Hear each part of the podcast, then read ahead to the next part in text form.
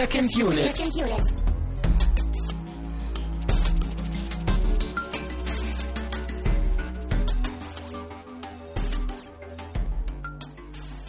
Hallo zusammen, ihr da draußen an den Empfangsgeräten. Ich begrüße euch zur zweiten Geburtstagsepisode hier bei Second Unit. Und ich bin Tamino Mut und bei mir befindet sich Christian Steiner. Hallöchen. Hallo, ja. Es ist schon unsere 80. Episode heute, glaube ich. Ne? Sie, Senior. Ja, und ich habe heute mal Hallo gesagt, weil ähm, ich heute den Film ausgesucht habe. Wir haben heute Blade Runner geguckt, haben wir letzte Woche ja schon gesagt. Und ähm, da ich in wenigen Tagen Geburtstag habe, ne, habe ich den heute mal mitgebracht, so, weil das auch noch einer der paar Lieblingsfilme ist, die wir hier noch nicht besprochen haben von mir. Ja, und ich ähm, habe mich auch sehr darauf gefreut, heute den Film zu gucken, ne, weil du, Christian, du bist ja nicht so der große Freund von dem Film. Und ich glaube, es wird eine interessante Diskussion heute. Ja, ich hoffe das. Ja, wir werden uns bestimmt mehr in den Haaren äh, liegen als letzte Woche. Auch das hoffe ich. Ich glaube, das wird eher so eine Diskussion wie damals bei 2001. Nur andersrum. Genau. Ich glaube, ich werde sehr viele Fragen stellen genau. und mir von du dir... respektierst den Film vielleicht, aber kannst ihn nicht so richtig lieben wie ich. Genau, Und damals war es genau andersrum, ne? genau. Und du musst ihn mir ein bisschen erklären dieses Mal. Denn, wie du schon richtig gesagt hast, äh, du hast bald Geburtstag und in Vorbereitung gibt es eben Blade Runner im Director's Cut. Genau, bei Blade Runner gibt es ja zig Versionen und also die drei wichtigsten sind wohl der, also die normale Kinoversion, der Director's Cut und dann der ähm, 2007 erschienene Final Cut, glaube ich, Mhm. den ich nicht kenne. Aber wir haben heute den Director's Cut geschaut, der sich in ein paar ähm, relativ starken äh, Merkmalen auch von der Kinoversion unterscheidet und der meiner Meinung nach dadurch auch deutlich besser ist. Ja, den Final Cut habe ich nie gesehen, aber so wie ich das verstanden habe, hat der keine wirklich relevanten Änderungen im Vergleich zum Director's Cut, sondern eher so, ähm, ja, so remastered, ne, wurde da viel und ich glaube, so einzelne Shots wurden einfach auch visuell dann aufgebessert und so. Also ich glaube nicht, dass da jetzt irgendwie Plot oder mäßig oder inhaltlich da viel verändert wurde. Ich habe Blade Runner einmal bisher nur geguckt und ich bin mir auch nicht sicher, welche Variante. Es war auf jeden Fall so ein Special Cut. Das war entweder der Director's Cut oder der Final Cut. Ähm, aber wie du gesagt hast, so viel Unterschied müssten die eigentlich auch nicht haben. Aber Also es gibt halt echt so eine 5-Disc-Box, glaube ich, von dem Final Cut. Und da überlege ich immer noch, ob ich mir die mal zulege. Ist halt dann hast ja dementsprechend Geburtstag? teuer. Meinst du, ich krieg die von dir? Der ist aber was springen lassen. Nee, Ja. ich kenne dein Geschenk schon. Aber vielleicht findet sich ja bei den Zuhörern jemand, der sich denkt, Mensch, dieser Termino muss mal eine ordentliche Version von Blade Runner im Regal haben. Tja, ja, ich weiß ja nicht, ob es sich lohnt, ne, weil ja eben der, der Final Cut anscheinend nicht so unterschiedlich ist. Aber gibt es natürlich noch einiges an Bonusmaterial dabei. Für dein Regal wird es sich doch lohnen. Ja, das stimmt, das stimmt. Ja, schauen wir mal, was der Geburtstagsmann so bringt. Genau. Äh, er bringt auf jeden Fall in dieser Sendung jede Menge Spoiler. So wie letztes Mal werden wir uns nicht irgendwie darum scheren, dass jemand diesen Film nicht kennt. Blade Runner ist vielleicht noch mehr Klassiker und bedeutend als Eternal Sunshine. Genau. Deswegen, also- ähm, Der, der muss natürlich auch bekannt sein. Ich, nicht, ich meine, wer den nicht kennt, hat selber Schuld, aber ist halt auch absolut Allgemeinbildung, den zumindest einmal gesehen zu haben. Ob man ihn mag oder nicht, aber wir setzen ihn hiermit voraus und äh, wer ihn halt eben noch nicht kennt. ja, aber der Film ist ja halt auch wirklich im Genre begründend und deswegen auch noch relevanter als der Eternal Sunshine. Gut. Oh! Das, das lasse ich mal durchgehen, aber es ist ja tatsächlich so. Ähm, während du schon unser Getränk vorbereitest, würde ich ganz kurz Flatterspenden vorlesen und äh, für uns Mhm. beide Danke sagen. Und zwar, ähm, die letzte Sendung, wie schon erwähnt, war zu Eternal Sunshine of the Spotless Mind, einer meiner absoluten Lieblingsfilme. Und da wurden wir bespendet. Es gab eine anonyme Spende, es gab mal wieder Spenden von Racing Pit und Jonas 1337. Vielen Dank dafür. Und noch eine Spende zu Cloud Atlas. Wir hatten ja dieses Experiment im Urlaub ein bisschen gemacht. Ähm, Nochmal eine, eine zweite Sichtung von Filmen und da haben wir uns eben auch Cloud Atlas ein zweites Mal angeschaut und da gab es eine Spende auch von Racing Pit. So vielen, vielen Dank dafür. Ja, du hast mir äh, zu Geburtstag mal wieder ein Whisky geschenkt. Du hast, wie du selber gesagt hast, die Tradition aufrechterhalten und wie schon beim letzten Mal einen wunderbaren Whisky mitgenommen. Genau, und wir haben ja in der letzten Folge, ne, also zu Eternal Sunshine, haben wir auch den Whisky von letztem Jahr getrunken, den ich dir da geschenkt habe. Geleert haben wir ihn. Genau, und heute brechen wir dann den neuen an. Ja. Obwohl ganz perfekt wäre es gewesen, wenn du mir jetzt einen Whisky geschenkt hättest, den wir jetzt anbrechen könnten. Ja, aber du hast ja noch nicht Geburtstag. Ja, Es richtig. Deswegen habe ich den ja auch letzte Woche noch nicht mitnehmen können. Schauen wir mal. Erstmal gebe ich ihn dir mal hier. Dankeschön. Und zwar ist es äh, Maker's Mark. Genau, der wurde mir Auch hier Bourbon. empfohlen in unserem äh, super Wein, Bier, Alkoholgeschäft hier. Martins Weindepot heißt das. Der Dealer des Vertrauens. Genau. Ja, da habe ich auch den tollen Elijah Craig gekauft von letzter Woche. Und also dieser hier, der riecht auf jeden Fall schon mal richtig lecker. Mhm. Also so ein ausgewählter, besonderer Bourbon. In diesem Sinne, Prost. Ja, Prost. Ne? Wie üblich können wir jetzt nicht äh, Geburtstagsglückwünsche aussprechen. Ne? Nee, aber wir können zumindest auf die Science-Fiction-Klassiker der 70er und 80er Jahre anstoßen. Ich glaube, Ja, darauf können wir uns einigen. Ah, wunderbar. Ein bisschen, weiß ich nicht, ein bisschen rauchiger als. Aber hm? Mhm. Aber auf jeden Fall auch super für Blade Runner geeignet. Da wird ja, glaube ich, auch des Öfteren sogar Whisky getrunken Mhm. ne, im Film. Deckard trinkt Whisky und sein Chef, glaube ich, auch, ne, bei der Polizei. Ja. Das perfekte Getränk für so einen düsteren, rauchigen Film. Ich meine aber, das Johnny Walker-Label immer noch erkannt zu haben. Trotz futuristischer Flaschenverpackung war dieses Label, die Form des Labels dann doch noch deutlich Ja. genug zu sehen. Vielleicht kann man das ja trotzdem gelten lassen jetzt so. Ja, das, das, äh, ja. Gut.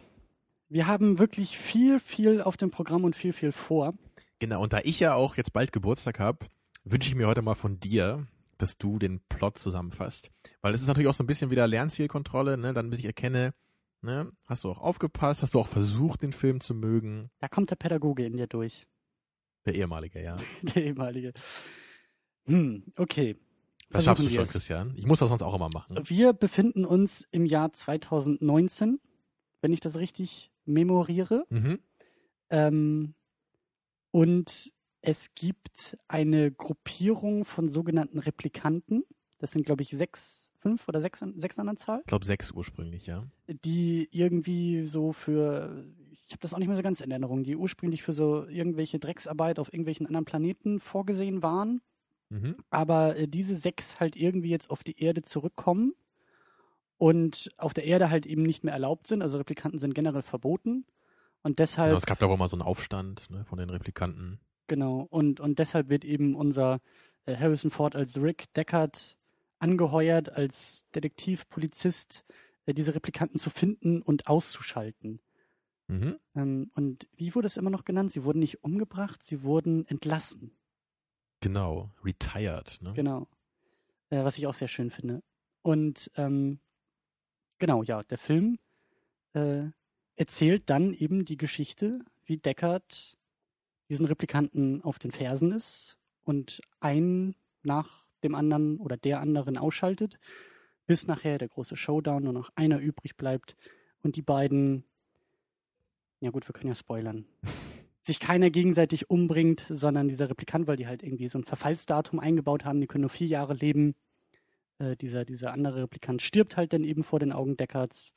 Und zwischendurch haben wir halt jede Menge äh, Gedanken rund um das Leben und was es heißt, Mensch zu sein. Genau. Würde ich jetzt mal so unwertend zusammenfassen. Ja, richtig. Also Blade Runner ist definitiv einer der Filme, bei dem man den Plot so ganz easy zusammenfassen kann, damit aber wahrscheinlich nicht mal 10% des Filmes wirklich erfasst hat. Mhm. Weil halt der, der Kern des Films halt wirklich überhaupt nicht in dieser Geschichte jetzt liegt, sondern einfach in den ganzen Details, in den philosophischen Botschaften, die da drin stecken und in den, in den tollen äh, Visuals, ja, in der Musik, in den Sets, also all das macht eigentlich Blade Runner zum größten Teil aus.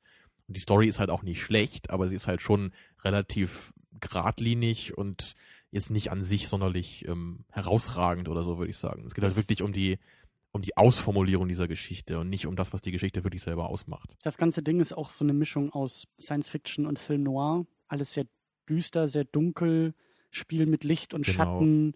Auch Decker, der so diesen dreckigen ähm, Detective irgendwie auch spielt. Ja, das ist auch das Revolutionäre eigentlich von Blade Runner, weil er definitiv einer der ersten Filme war, wenn nicht sogar der erste, der dieses ja, Neo-Noir oder Tech-Noir oder Future-Noir-Genre begründet hat, wie auch immer man das nennen möchte. Mhm. Ja, was halt auch so Cyberpunk kann man auch sagen in gewissen Teilen. ne? Also das, was ja wirklich heutzutage ein Genre ist, was relativ viele auch sehr großartige Filme vorgebracht hat. Der Film ist von 82, meintest du? Genau. Da ja. musste ich mich auch nochmal bewusst in die geistige Lage der Zeit irgendwie reinversetzen. Das genau, was du gerade gesagt hast, dass halt eben diese Welt und dieses Setting und diese Art von, von Bild- und Genre-Mix dann noch gar nicht so bekannt und populär war. Also wir sind fünf Jahre nach dem, nach dem ersten Star Wars und drei Jahre, glaube ich, nach dem ersten Star Trek-Film. Also Science Fiction mhm. hat zwar so seinen großen Aufschwung erlebt, aber es gibt halt eben noch nicht so diese Form. Genau, wir sind immer noch in den Anfängen. Also Alien gab es halt schon ein paar Jahre vorher, ja auch von Ridley Scott. Ne, da, damit fing ja auch so dieses dreckige Science Fiction auch richtig an dann zu wachsen, ne, mhm. mit Star Wars zusammen. Aber wir sind ja wirklich in einer Zeit, wo es halt auch noch Filme so gab wie den ersten Tron. Hast du den mal gesehen eigentlich? Nee. Nee, aber ich meine, wenn man den jetzt mal so guckt heutzutage, da sieht man halt schon ganz stark, dass der halt wirklich aus dieser Zeit kommt. So, ne? Also Ende 70er ist der, glaube ich, und der ist halt schon wirklich noch sehr niedlich gemacht. Also der ist nicht schlecht, ne, aber mhm. der ist halt wirklich, da muss man halt schon beide Augen zudrücken, um den ernst nehmen zu können, eigentlich als Film. Mhm. Ne, wenn dann, das, das sind irgendwelche Leute, die haben halt dann so komische Hüte auf und sollen dann irgendwie Programme darstellen. Wenn man es fies sagen möchte. Ja, das, das ist halt irgendwie ganz niedlich gemacht, ne, aber, also Blade Runner ist halt schon eine andere Kategorie von Film. Und ich persönlich, ich habe immer das Gefühl, wenn ich den sehe, dass der eigentlich nicht so wirkt, als wäre er noch von den Anfang, also aus den Anfängen der 80ern. Mhm. Also für mich sieht er eher aus wie ein Ende 80er Film.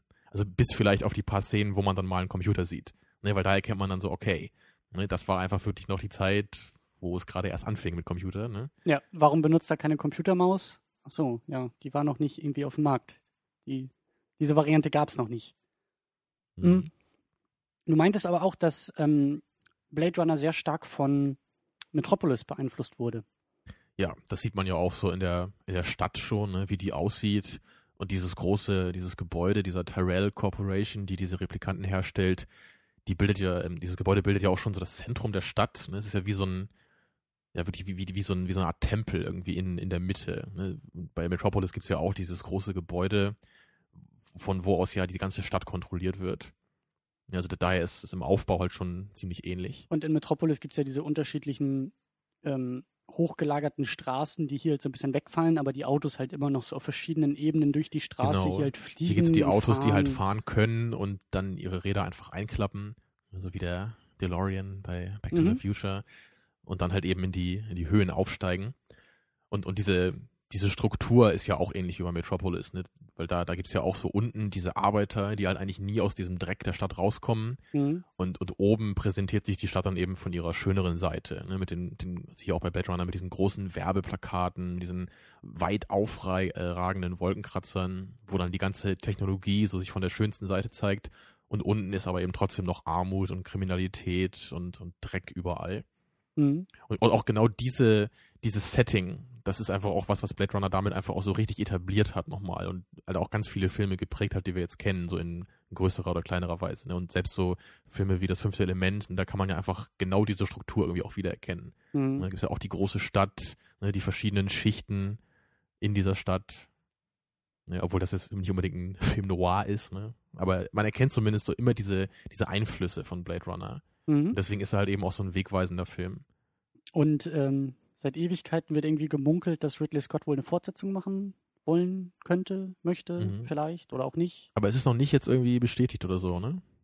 Es ist bei Hollywood bei solchen Sachen halt immer schwierig. Also auch wenn du irgendwelche Filmproduktionen im Vorfeld, irgendwelche Nachrichten oder Gerüchte sind für mich halt irgendwie so lange irrelevant, bis der Film da ist. Ja. Weil alles meine, das, wechselt fünfmal. Also, dass Star Wars kommen wird, so, ne, kann man wovon ausgehen. Mich sagen, interessiert ne? aber in der Zwischenzeit auch nicht, wer jetzt beim Casting mal irgendwie einen Kaffee vorbeigebracht hat oder nicht und wer genau, sich wer mal, kurz das, da war und wieder gefeuert wurde, ja. Genau, wer sich das Drehbuch ausgedruckt hat oder angeguckt hat oder auch nicht, das ist halt, ich will diesen Film sehen und so ähnlich ist es jetzt. Also es, ich weiß nicht, willst du unbedingt eine Fortsetzung zu Blade Runner sehen? Ist das irgendwie ein Ding, also, was dich interessiert? Ja, das sind wir jetzt auch beim Thema, ne, weil also nachdem ich Prometheus gesehen habe, mhm. muss ich jetzt nicht unbedingt noch einen neuen Blade Runner haben. Weil mhm. der war ja schon so ein bisschen so die inoffizielle Fortsetzung oder Prequel zu Alien. Und ich muss jetzt nicht nochmal sowas haben für Blade Runner. Mhm. Und du hast mir eben ja schon gesagt, das da habe ich gar nicht von gehört gehabt, dass es ja anscheinend bei der Blu-ray von Prometheus wohl so ein kleines Easter Egg gibt, was darauf hindeutet, dass eben Blade Runner und Prometheus im gleichen Universum spielen. Mhm. Nur halt eben, dass Prometheus irgendwie 70 Jahre oder so nach dem Blade Runner angesetzt ist. Aber scheint wohl nur so eine ganze also nur so ein ganz kleines Element zu sein. Das ist wohl irgendwie so eine Notiz von diesem Charakter von Guy Pierce in dieser Wayland ist Peter Wayland heißt er glaube ich mhm. und in dieser Notiz sieht man wohl nur so wie er halt von seinem Mentor schreibt der in einem Tempel sitzt und über eine Stadt voller Engel wacht oder so ne? Mhm. und das ist dann wohl relativ deutlich auf auf ähm, ja, Tyrell aus Blade Runner zurückzuführen. Ne, dieser Chef dieser Replikantenfirma, der eben in diesem ja, tempelartigen Gebäude halt über die Stadt wacht, oder wie man es nennen möchte. Mhm. Herrscht und regiert. Ähm, er ist ja nicht richtig der Chef der Stadt, ne? aber so, Naja, aber aber zumindest so geistig vielleicht. Ne? Ja. Deswegen ja auch die Eule, die man sieht in diesem Gebäude. aber da kommen wir noch zu. Auf jeden Fall, ähm, wie du auch schon gesagt hast, Ridley Scott ist Regisseur von Blade Runner und eben auch Alien und eben mittlerweile auch so kaputten Dingen wie Prometheus. Aber ähm, damals war er wirklich noch auf seiner, auf seinem Höhepunkt, würde ich sagen. Also Alien und Prometheus sind auch auf jeden Fall zwei meiner absoluten Lieblingsfilme. Mhm. Ja, den ersteren haben wir auch schon mal besprochen vor langer Zeit hier. Ja. Und ähm, damals haben wir, glaube ich, auch schon ein bisschen über Ridley Scott geredet. Ich weiß halt nur, dass er danach halt sehr viele Filme gemacht hat, die in eine ziemlich andere Richtung gingen und die mich jetzt auch größtenteils nicht so wirklich vom Hocker gehauen haben. Mhm. Also Gladiator gefällt mir auf jeden Fall noch ganz gut. Der ist aber jetzt auch weit davon entfernt, wirklich ein fehlerfreies Meisterwerk zu sein, meiner Meinung nach. Auch wenn es ein sehr guter Film ist, der auch ähm, toll inszeniert ist. Und ja, was gibt's da sonst noch hat halt? diesen so, Robin Hood nochmal mit Russell Crowe gemacht. genau, den habe ich nie gesehen. Hab ich auch nicht gesehen. Soll aber wohl auch nicht so überragend gewesen sein. Also was ich Mhm. gehört habe, wohl so ganz okay. Ja, Black Hawk Down habe ich nochmal gesehen. ne? Auch ein auch ganz anderer. Film. Das ist halt einfach ein ja, Kriegs-Action-Film. Mhm. Im Grunde, dafür ist er ganz okay, aber ist jetzt nicht so mein Ding eigentlich. Mhm. Also ich mag halt gerne ähm, wirklich so Antikriegsfilme, ne, die sich halt mit dem Krieg befassen. Aber ich mag halt nicht so gerne Filme, die einfach nur den Krieg so als Action-Setting benutzen. Mhm. Außer bei Schwarzenegger natürlich. Bei Schwarzenegger magst du Ja, alles. oder bei Rambo 2. Ähm, ja, deswegen ist es, glaube ich, auch damals so, damals vor einem Jahr so gefeiert worden, dass Ridley Scott eben mit Prometheus endlich wieder Science Fiction macht und alle haben sich so viel erhofft und äh, Genau, wir hatten ja damals auch, als wir Prometheus geschaut hatten im Kino, ne, das war ja dann, damals war das echt so das große Ding, ne? Alle meinten Ja. so, der Meister kehrt zurück zu Ja. seinem Ding Ja. nach Jahren der Abstinenz. Tja, Ja, aber wie das so aber- oft so ist, ne? hier sehen wir zumindest die Meisterhaftigkeit. Das würde auch ich unterschreiben. Aha. Also ich habe weniger Probleme mit der Regie als mit der Geschichte. Aber da kommen wir jetzt zu, denn die So eine Sache noch ähm, kurz zu Ridley Scott. Ähm, Mhm. Also auch ähm, am Set, so was ich da so gehört habe. Das klingt so, als wäre ich da gewesen, ne? aber ähm, was ich so in Dokumentationen oder so gehört habe, es war wohl immer so, dass Ridley Scott, also gerade damals wohl auch sehr stark, äh, also also wenig ein ein ähm, Actor-Director war. Also Mhm. es war, er war wohl immer sehr stark so für das Setting da, ne, und für den, für den Film so als Ganzes. Aber ich glaube, er, er konnte halt wenig so den, den Schauspielern, konnte er nicht so viel an die Hand geben. Mhm. Das habe ich so gehört. Nur das nochmal so als Info. Okay. Das Ding basiert auf einer Geschichte von Philip K. Dick. Mhm. Der Titel ist Du Androids Stream of Electric Sheep. sehr schön. Ja, habe ich nie gelesen.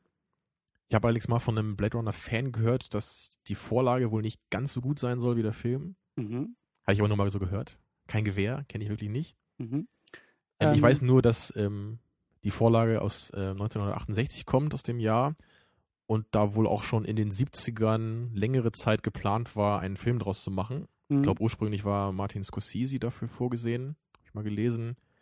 Allerdings gab es da wohl über Jahre immer so ein bisschen Streit mit dem Skript, weil Philip K. Dick wohl auch selber so ein bisschen darüber geschaut hatte und er teilweise dann echt sehr ungehalten war, was das Skript anging. Ne, das ist auch so wie Hollywood funktioniert, ne? Und dann Ja. wird das dann wieder Jahre nichts und irgendwann später gibt es dann wohl eine neue Version von dem Skript von jemand anders geschrieben. Ich weiß jetzt nicht genau, wer da jetzt was geschrieben hat oder so. Aber jedenfalls irgendwann, dann Ende der 70er oder 1980 oder so, wurde dann wirklich mit dem Blade Runner Projekt, so wie wir es kennen, jetzt dann richtig angefangen.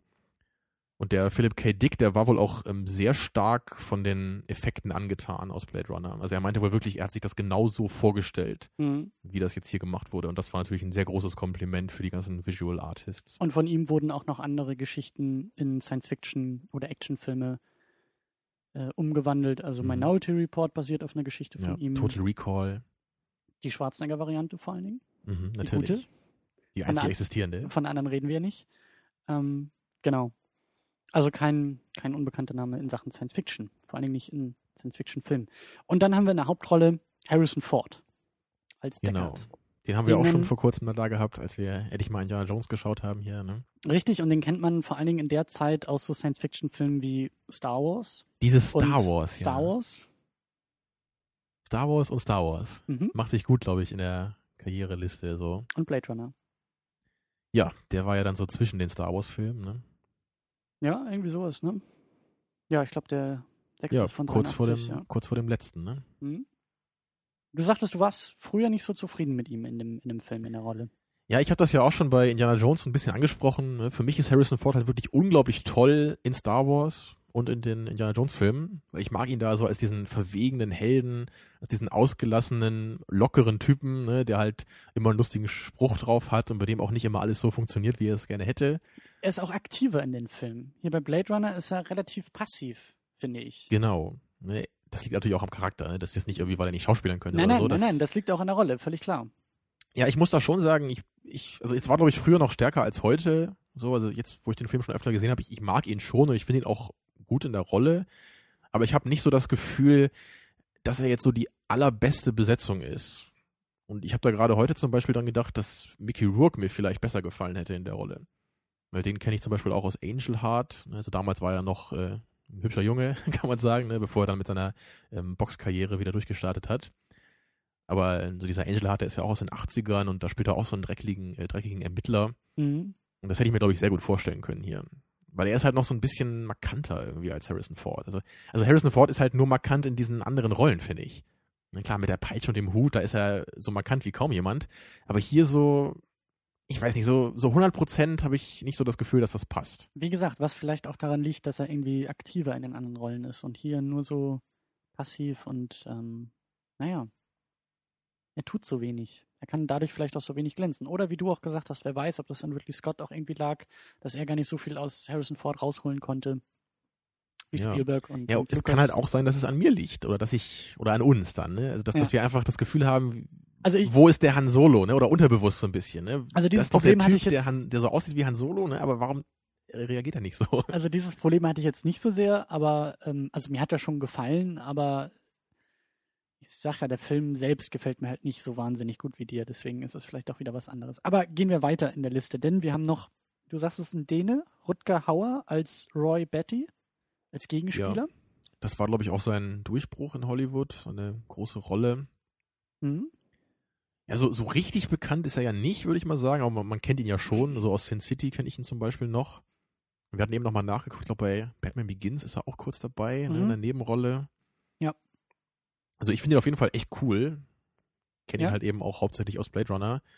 Aber auch jemand, den ich mir gerne auch in mehr größeren Filmen gewünscht hätte. Auch gerade noch in den 80ern und 90ern so, wo er noch wirklich auch so von der Figur her noch so auf der Höhe seiner Kraft war. Er hatte einen ungewöhnlichen Körperbau, finde ich. Er ist ein ziemlich breiter Typ. Mhm. Also er ist nicht so super muskulös jetzt wie Schwarzenegger, aber er ist einfach, hat einfach so einen kräftigen Körperbau, ne? Also wie Mhm. so ein Schrank ist er. Mhm. Dann haben wir noch Sean. Spricht man sie Sean? Sean Young? Ich glaube, sie heißt Sean Young, ja. Komisch eigentlich, eher ein Männername, ne?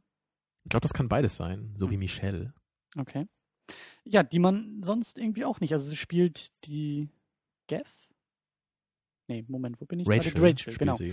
Ähm, die man sonst eigentlich auch nicht so sehr kennt, oder? Ja, also bei ihr habe ich echt mal aktiv richtig recherchiert in IMDb, weil ich sie so großartig finde in diesem Film und sie sieht auch so toll aus und sie spielt das einfach nur großartig. Und ich habe nie wieder was von ihr gehört in irgendeinem anderen Film. Ich habe keine Ahnung warum. Mhm. Naja, ich meine, damals war der Film ja auch ein Flop, was wir noch gar nicht gesagt haben. Stimmt, also ja. kann natürlich auch sein, dass deswegen jetzt vielleicht nicht unbedingt aktiv jetzt aus dem Film die Leute rausgesucht wurden, wenn der halt nicht so gut ankam. Mhm. Ja. Dass es halt nicht so an der, an der Kinokasse zieht. Außer Harrison Ford, der wahrscheinlich irgendwie alles überleben kann. Auch so Sachen. Ja, ne? Bei ihm sieht man ja. 4. Ne? Durch seinen Erfolg bei Star Wars, da war er natürlich super gefragt in den 80ern. Da wollten Ja. ihn alle haben für alles Mögliche. Und dann gerade Science Fiction. Dann haben wir Edward James Olmos als den erwähnten Gav, der dieser Partner von Deckard ist, den wir ja nur ganz kurz am Anfang sehen, ganz kurz am Ende sehen. Genau. Sehr mysteriöse Gestalt. Hinterlässt seinem immer so Origami. kleine, genau, Origami, Papiertiere überall. Und hat auch so einen coolen Stock, ne? Also wenn der gestützt ist. Mhm. Also, unglaublich cooler Charakter, auch total einprägsam, finde ich. Mhm. Dann haben wir Daryl Hannah als Pris, eine der Replikanten. Genau. Und sie ist auch so ein bisschen die äh, femme fatale, spricht man das aus, ne? Mhm. auch so ein, so ein Thema von den Noir-Filmen. Und sie macht das auch total cool hier. Dann haben wir noch Brian James als Leon Kowalski, den ersten Replikanten, den wir sehen, der auch noch Mhm. dann äh, wichtig für die Handlung wird, aber ähm, den kanntest du, glaube ich, auch noch aus anderen Sachen, ne? Den kann ich noch aus ein paar Filmen, ja. Zum Beispiel aus Tango und Cash, genau. Den kennst du nicht, ne? Nee, alles Tango so und Cash 80er. ist so ein, das ist so ein äh, Lethal Weapon Verschnitt. Ich glaube, der ist Anfang 90er oder so. Und der ist mit äh, Sylvester Stallone und Kurt Russell. Und ich meine, so als Buddy Cop. ja, ja, Mhm. also der, der ist schon ganz witzig so, aber der ist halt bei weitem nicht gut. Und ich weiß, also der Film endet halt damit, dass sie sich irgendein so ein super Auto bauen und damit die äh, Bösen angreifen. Das ist super geil. Ist auch schon wieder fürs DVD-Cover. Aber Aber weitem nicht also- gut, aber witzig. Aber der Film lohnt sich halt allein schon für die bescheuerten Sprüche, die halt Kurt Russell und Sylvester Stallone halt die ganze Zeit raushauen. Typische 80er Ja, und Also. für, den, für die äh, super unprofessionelle äh, Arbeitsweise dieser knallharten, super Vorzeigecops. Ne? Okay. Und dann haben wir zu guter Letzt William Sanderson als JF Sebastian, den ich noch aus Deadwood aus der Serie kenne und der halt auch so ein bisschen unter dieser Pris, also unter ihrem Einfluss, ne, wenn sie so diese femme fatale ist, dann versucht sie ihn, glaube ich, auch manchmal so ein bisschen um den Finger zu wickeln, zu verführen. Ja, er ist ja einer der, er spielt, er spielt diesen Sebastian, einer der kleineren Arbeiter bei dieser Terrell Corporation. Und Mhm. so, er, er bietet ja so ein bisschen die Angriffsfläche der, dieser Corporation für die Replikanten. Durch ihn können sie ja so ein bisschen daran infiltrieren. Genau. Ja, und dann sind wir eigentlich auch schon mitten im Film, beziehungsweise mal wieder direkt am Anfang. Und da kann ich auch sehr lobend auspacken und hoffe auch, dass man das, was ich jetzt sagen werde, auch im Laufe der Diskussion nie aus den Augen verliert, denn es ist ein wahnsinnig gutes Setting.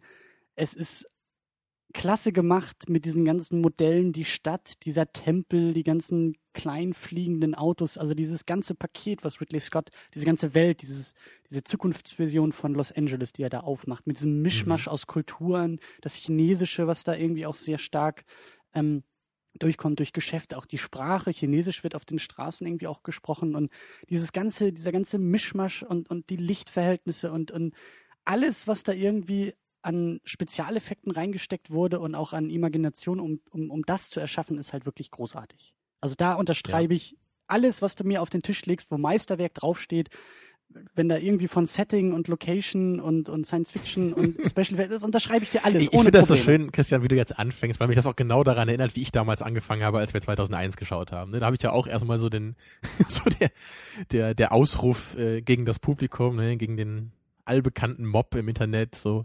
Auch wenn Der ich uns ja nicht zuhört. Ja, aber auch wenn ich ein kritisierendes Wort haben sollte, heute bitte, bitte vergesst nicht, was ich am Anfang gesagt habe. Ich Ja. hasse den Film nicht. Ne? Ja, Ja, be bevor wir jetzt ganz tief einsteigen, ne, wollte ich noch mal ganz kurz sagen, wir haben es ja eben vergessen, also der Film war halt ein relativ starker Flop damals. Ne, obwohl er halt eben von Ridley Scott war, was ja ne, großer Regisseur war, großer Mhm. Erfolg mit Alien. Und ähm, das hat halt mehrere Gründe. Also ich glaube, ein ganz banaler Grund ist einfach, dass im Jahr 82 einfach eine Menge andere, auch große Science-Fiction-Filme rauskamen, die einfach auch eine starke Konkurrenz waren gegen Blade Runner.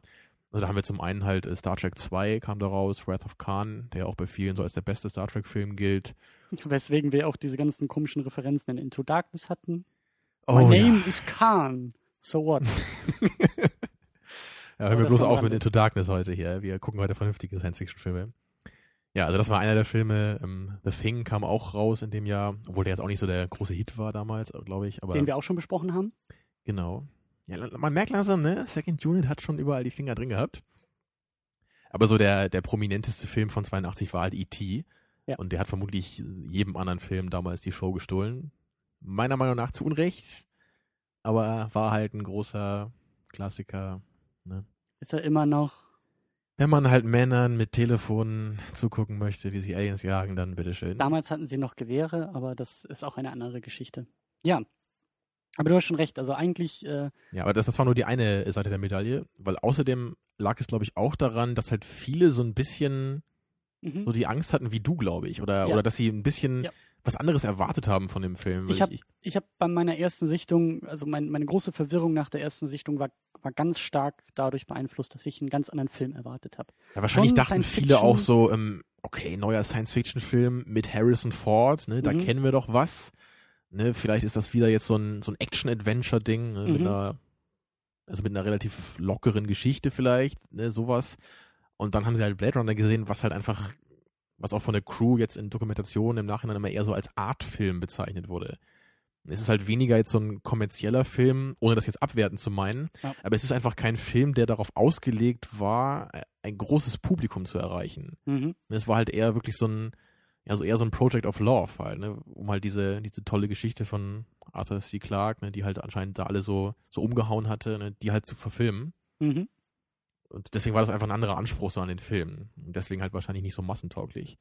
Und dieser Status des Films, der hat sich halt echt erst über die Jahre dann entwickelt. Und als er dann auch auf, auf VHS raus, rauskam, da hat er dann immer einen größeren Fankreis gewonnen. Ja, das äh, habe ich aber auch so dunkel in Erinnerung, dass, dass der Film erst im Laufe der Jahre und Jahrzehnte zu dem ähm, Status gelangen, den er mittlerweile hat. Was vielleicht ja hoffentlich auch irgendwie bei so Sachen wie Cloud Atlas nochmal passieren könnte. Genau. Wer weiß das schon. Ja, und auch Roger Ebert, der hat ihn, glaube ich, damals auch zerrissen, den Mhm. Film, als er rauskam, und dann später aber seine Meinung revidiert. Also vielleicht kannst du dir ein Beispiel an Roger Ebert nehmen und das auch so machen heute. Hey, wenn wir in zehn Jahren hier immer noch sitzen oder schon wieder oder Zeitreisen oder was auch immer, aber wenn in zehn, ich, also ich kann mir das schon vorstellen, dass das auch so ein Film ist, der irgendwie in ein paar Jahren ganz anders auf mich wirkt. Deswegen freue ich mich jetzt auch auf die Diskussion, aber mm, bisher tut er es halt noch nicht. Da fällt mir auch echt gerade so ein Zitat ein von Ebert, was ich glaube ich damals mal gelesen hatte. Also nicht 82, aber irgendwann vor ein paar Jahren mal. Nämlich, dass das ähm, Ebert nämlich, glaube ich, gesagt hatte, dass Ridley Scott halt ein Händchen dafür habe, so Science-Fiction-Welten Leben einzuhauchen, aber nicht den Charakteren, die sie bevölkern. Mhm. Ich habe das Gefühl, dass das auch so ein bisschen so in deine Richtung geht, oder? Ja. Also ich habe, also ich kann ja mein Fazit schon mal vorwegnehmen, was sich auch, was sich bestätigt hat jetzt in der zweiten Sichtung. Für mich ist die Welt wunderbar, die Geschichte nicht so sehr. Also Geschichte, Charaktere, Story, das ist äh, für mich austauschbar, aber also für mich zählt der Film eben aus diesem Setting und wie schon erwähnt, die Effekte und das ganze, die ganze Welt, die erschaffen wird, ist halt wirklich, die hätte ich halt lieber gesehen. Meinetwegen 90 Minuten irgendwie Bildschirmschoner und den Kram mit der Geschichte kann man weglassen. Aber Ich weiß, über welchen Film du redest. ja, ähm, ja, dann gehen wir mal als, Ein- als Eingemachte hier und äh, Genau, widerlegen also- dich mal fleißig. noch einmal der Hinweis, ich kann den Film auch loben und er gefällt mir auch in gewissen Aspekten. Aber sobald dann auch gleich die erste Szene mit diesem Replikanten kommt, mit diesem Test, den sie machen, äh, schafft es der Film nicht, mich irgendwie zu packen oder irgendwie mitzunehmen. Beim ersten Mal war die Verwirrung viel, viel größer und jetzt war sie immer noch da. Irgendwie so dieses ganze. Also der Film fängt auch schon so merkwürdig an mit dieser Textwand, die sich aufbaut, also diese, dieser Text-Scroll, der da irgendwie durchläuft und irgendwie ein bisschen was erklären muss was auch erstmal, okay, ich habe jetzt irgendwie einen Haufen Infos, den ich mitnehmen muss. Okay, gesetzt. Dann kommt diese Szene mit dem Replikanten. Das habe ich am Anfang überhaupt nicht verstanden. Überhaupt nicht verstanden, was das alles soll. Also was jetzt nun irgendwie, hat der Test jetzt funktioniert? War das jetzt der Test? Ist der Test jetzt irgendwie fehlgeschlagen? Ist der Typ einfach nur verrückt? Und das hat mich schon jetzt auch in der Wiederholungssichtung irgendwie gestört. Auch Also im die ganze erste Verlauf Szene, oder wie? also dieser, dieser, dieser, dieses Testprozedere. Also die Idee von Mensch, da sind irgendwie diese Replikanten und das sind irgendwie andere Wesen, weil so viel weiß man ja am Anfang auch noch gar nicht über die. Ähm, und die kann man über diesen Test mit dieser Kamera, die auf die Iris, auf, auf das Auge gerichtet ist, irgendwie herausfinden, ob das jetzt so ein Replikanten sind oder nicht. Vielleicht war ich nicht aufmerksam genug, aber für mich hat der Test in der ersten Szene halt nicht, also es gab für mich keine Informationen, wie dieser Test funktioniert und was das was jetzt nun das ausschlaggebende Kriterium ist, um zu sehen, ob es Replikanten sind. Der Typ dreht durch, zückt seine Waffe und erschießt den äh, Menschen, der den Test mit ihm macht. Ja, aber nachdem er die Frage gestellt bekommt, was über seine Mutter zu erzählen. Ja, äh, das kann aber auch einfach nur ein verrückter Junkie oder sonst was gewesen sein, der ja, aber wenn du dann eine. Viertelstunde wartest, dann bekommst du das doch alles erklärt. Ja, schon, aber in dem Moment war das erstmal so ein, okay, ich habe gerade diese tollen Bilder gesehen und jetzt, wenn mir was erzählt wird, dann habe ich das Gefühl, mir wird nur die Hälfte erzählt und es gab halt auch dann noch nicht die Motivation, auch für mich wirklich zu sagen, okay, hier sind jetzt Fragen, die aufgeworfen werden, wie jetzt bei Cloud Atlas oder sonst anderen anderweitigen Filmen, die ich irgendwie mitgehen will, sondern das war jetzt erstmal nur so, okay, Setting gesetzt, klappt, Charaktere gesetzt, klappt überhaupt nicht. Ich meine, Dann- das war jetzt auch nicht ein Hauptcharakter, das ist ja nur, ich meine, es ist ja fast wie ein Prolog, könnte man ja sagen. Ja, Weil es, es, es wird ja nur, wir werden ja erstmal so ein bisschen in die Atmosphäre auch eingeführt. Wir sehen auch so ein bisschen, wie, wie diese Stimmung in dem Film ist. Ne? Mhm. Gleich, wir sind gleich so in so einem düsteren Raum, wo jemand befragt wird. also ich, ich sehe da das Problem nicht so ganz, weil es ist ja nicht so, dass das jetzt irgendwie eine Stunde so bleiben würde, dass man keine Ahnung hat, was passiert, sondern es ist ja wirklich nur eine Szene und dann sind wir ja auch sofort bei unserem Protagonisten. Ja, aber wenn nachher der Test dann nochmal durchgeführt wird bei dieser, ähm, wie hieß sie? Rachel? Rachel.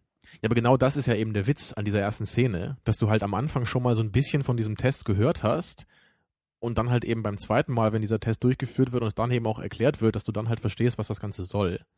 Ja, ich verstehe, was es soll, aber ich verstehe nicht, wie es funktioniert und das stört mich einfach. Ich meine, bei diesem Test, das wird ja auch so gesagt, es geht halt darum, dass diese Replikanten anscheinend eine verminderte Empathiefähigkeit haben. Mhm. Und die soll ja eben dadurch bewiesen werden, durch diesen Test. Und deswegen gibt es ja immer so gewisse Fragen, die einen halt so emotional so ein bisschen herausfordern sollen. Mhm. Und das hat er eben halt oft auch so mit, mit, zum Beispiel mit so Tierfragen zu tun. So, ne? Da ist jetzt irgendwie so ein bisschen in der Wüste und da ist irgend so ein Tier, ne, was im Sterben liegt oder so, was machst du dann damit? Oder so, so eine Frage halt. Ja, aber es ist, ich weiß nicht, also es ist schwer zu erklären, aber für mich hat diese Szene einfach nicht funktioniert, um, um, um irgendwie eine Verankerung oder als Prolog oder als, als, um mir irgendwas mitzugeben. Verstehst du? Also dieser Test war für mich sinnlos. Die Szene war für mich sinnlos. Ich habe nicht, also ja, ich verstehe, das ist ein Vorgriff und das kommt nachher nochmal vor, aber ich habe die, die, den Mechanismus von diesem Test einfach nicht verstanden. Ich habe nicht gesehen, sind das jetzt so wie der Typ, der war ja auch total verunsichert. Sind das jetzt alles Fangfragen? Wann fängt der Test an? Wann hört er auf? Worum geht's hier eigentlich? Was okay ist, um mich herauszufordern als Zuschauer. Und in anderen mhm. Kontexten wäre ich wahrscheinlich auch eher dabei und würde sagen, okay, klasse, ich muss mitdenken, ich weiß noch gar nicht, worum es geht, aber irgendwie hat das hier nicht geklappt und äh, vielleicht ist das schon der Moment, wo mich der Film einfach nicht wirklich reinziehen kann. Die Bilder haben mich reingezogen. Die Bilder haben wirklich, die haben alles in mir angesprochen und gesagt, das ist genau das, wie du es magst und so willst du es sehen. Aber sobald dann eben diese, dieser erste Moment kam von zwei Menschen, die miteinander sprechen, war ich irgendwie so ein bisschen, wurde ich wieder ein bisschen zurück, zurückgedrängt von dem Film. Und der Film hat es eben nicht geschafft, mich irgendwann wieder, wieder zu sich zu ziehen, weil eben solche Probleme noch in ganz anderen Szenen immer wieder aufkommen. Ich weiß auch nicht, wie man das irgendwie konkret benennen kann, ob das vielleicht auch wieder so dieses, ob ich zu oft irgendwie dann diese Frage wie in der ersten Szene gestellt habe von, was soll das eigentlich, was ich hier sehe? Und das ist tödlich ja, für den Film. Vielleicht sollten wir uns jetzt nicht allzu lange hier beim Anfang aufhalten. Ich nee. glaube, dieses, genau diese Frage können wir bestimmt später nochmal dann an anderer Stelle vielleicht weiter erläutern, weil ich persönlich halt genau. halt nicht so ganz verstehen kann, was du meinst, weil ich halt bei diesem Film wirklich wie bei Apocalypse Now so von der ersten bis zur letzten Sekunde eigentlich nur so meine Fingernägel im Sitz hab mhm. und halt sowohl von der Optik als auch von dem Inhalt und, und von den ganzen Details halt immer in dem Film gezogen bin. Mhm. Und deswegen Aber, ähm, greifen ja. wir uns ein paar Szenen und auch ein paar Details raus, die dir irgendwie besonders gut gefallen haben oder die mich so ein bisschen verunsichert oder irgendwie verwirrt haben. Ähm, und zwar ähm, gefällt dir auch dann im Laufe der Geschichte entwickeln ja eben Deckard und Rachel so ein Verhältnis zueinander. Da passiert ja eben was. Es stellt sich raus, dass sie auch eine Replikantin ist, aber das gar nicht weiß. Genau. Dass das irgendwie so ein neues, so eine neue Innovation ist. Ja, von, das ist ja auch Deckard. eines der Kernthemen in dem Film. So die Beziehung von Deckard, dem Protagonisten, eben mit Rachel, dieser Replikantin, die zuerst gar nicht weiß, dass sie eine Replikantin ist. Mhm. Und das, das finde ich halt wirklich für mich ist das einfach nur perfekt gemacht. Also genauso muss man so eine Geschichte halt schreiben, meiner Meinung nach. Zumal es ja auch nicht die einzige Geschichte ist, die in diesem Film erzählt wird, aber sie webt sich halt perfekt in diesen anderen Plot um die entflohenen Replikanten ein, meiner Meinung nach. Mhm. Und es, es, beginnt halt sehr schön in diesem Tyrell-Building, ne, wo Deckard ankommt, um seine Ermittlungen da zu starten und dann eben diesen Tyrell da befragen will. Und da lernen wir dann ja eben Rachel kennen. Und er führt ja da dann auch schon so so äh, einfach, ich weiß gar nicht, warum, warum er das eigentlich macht, aber er führt ja mit ihr so diesen Test durch. Ne? Weil das der Tyrell will.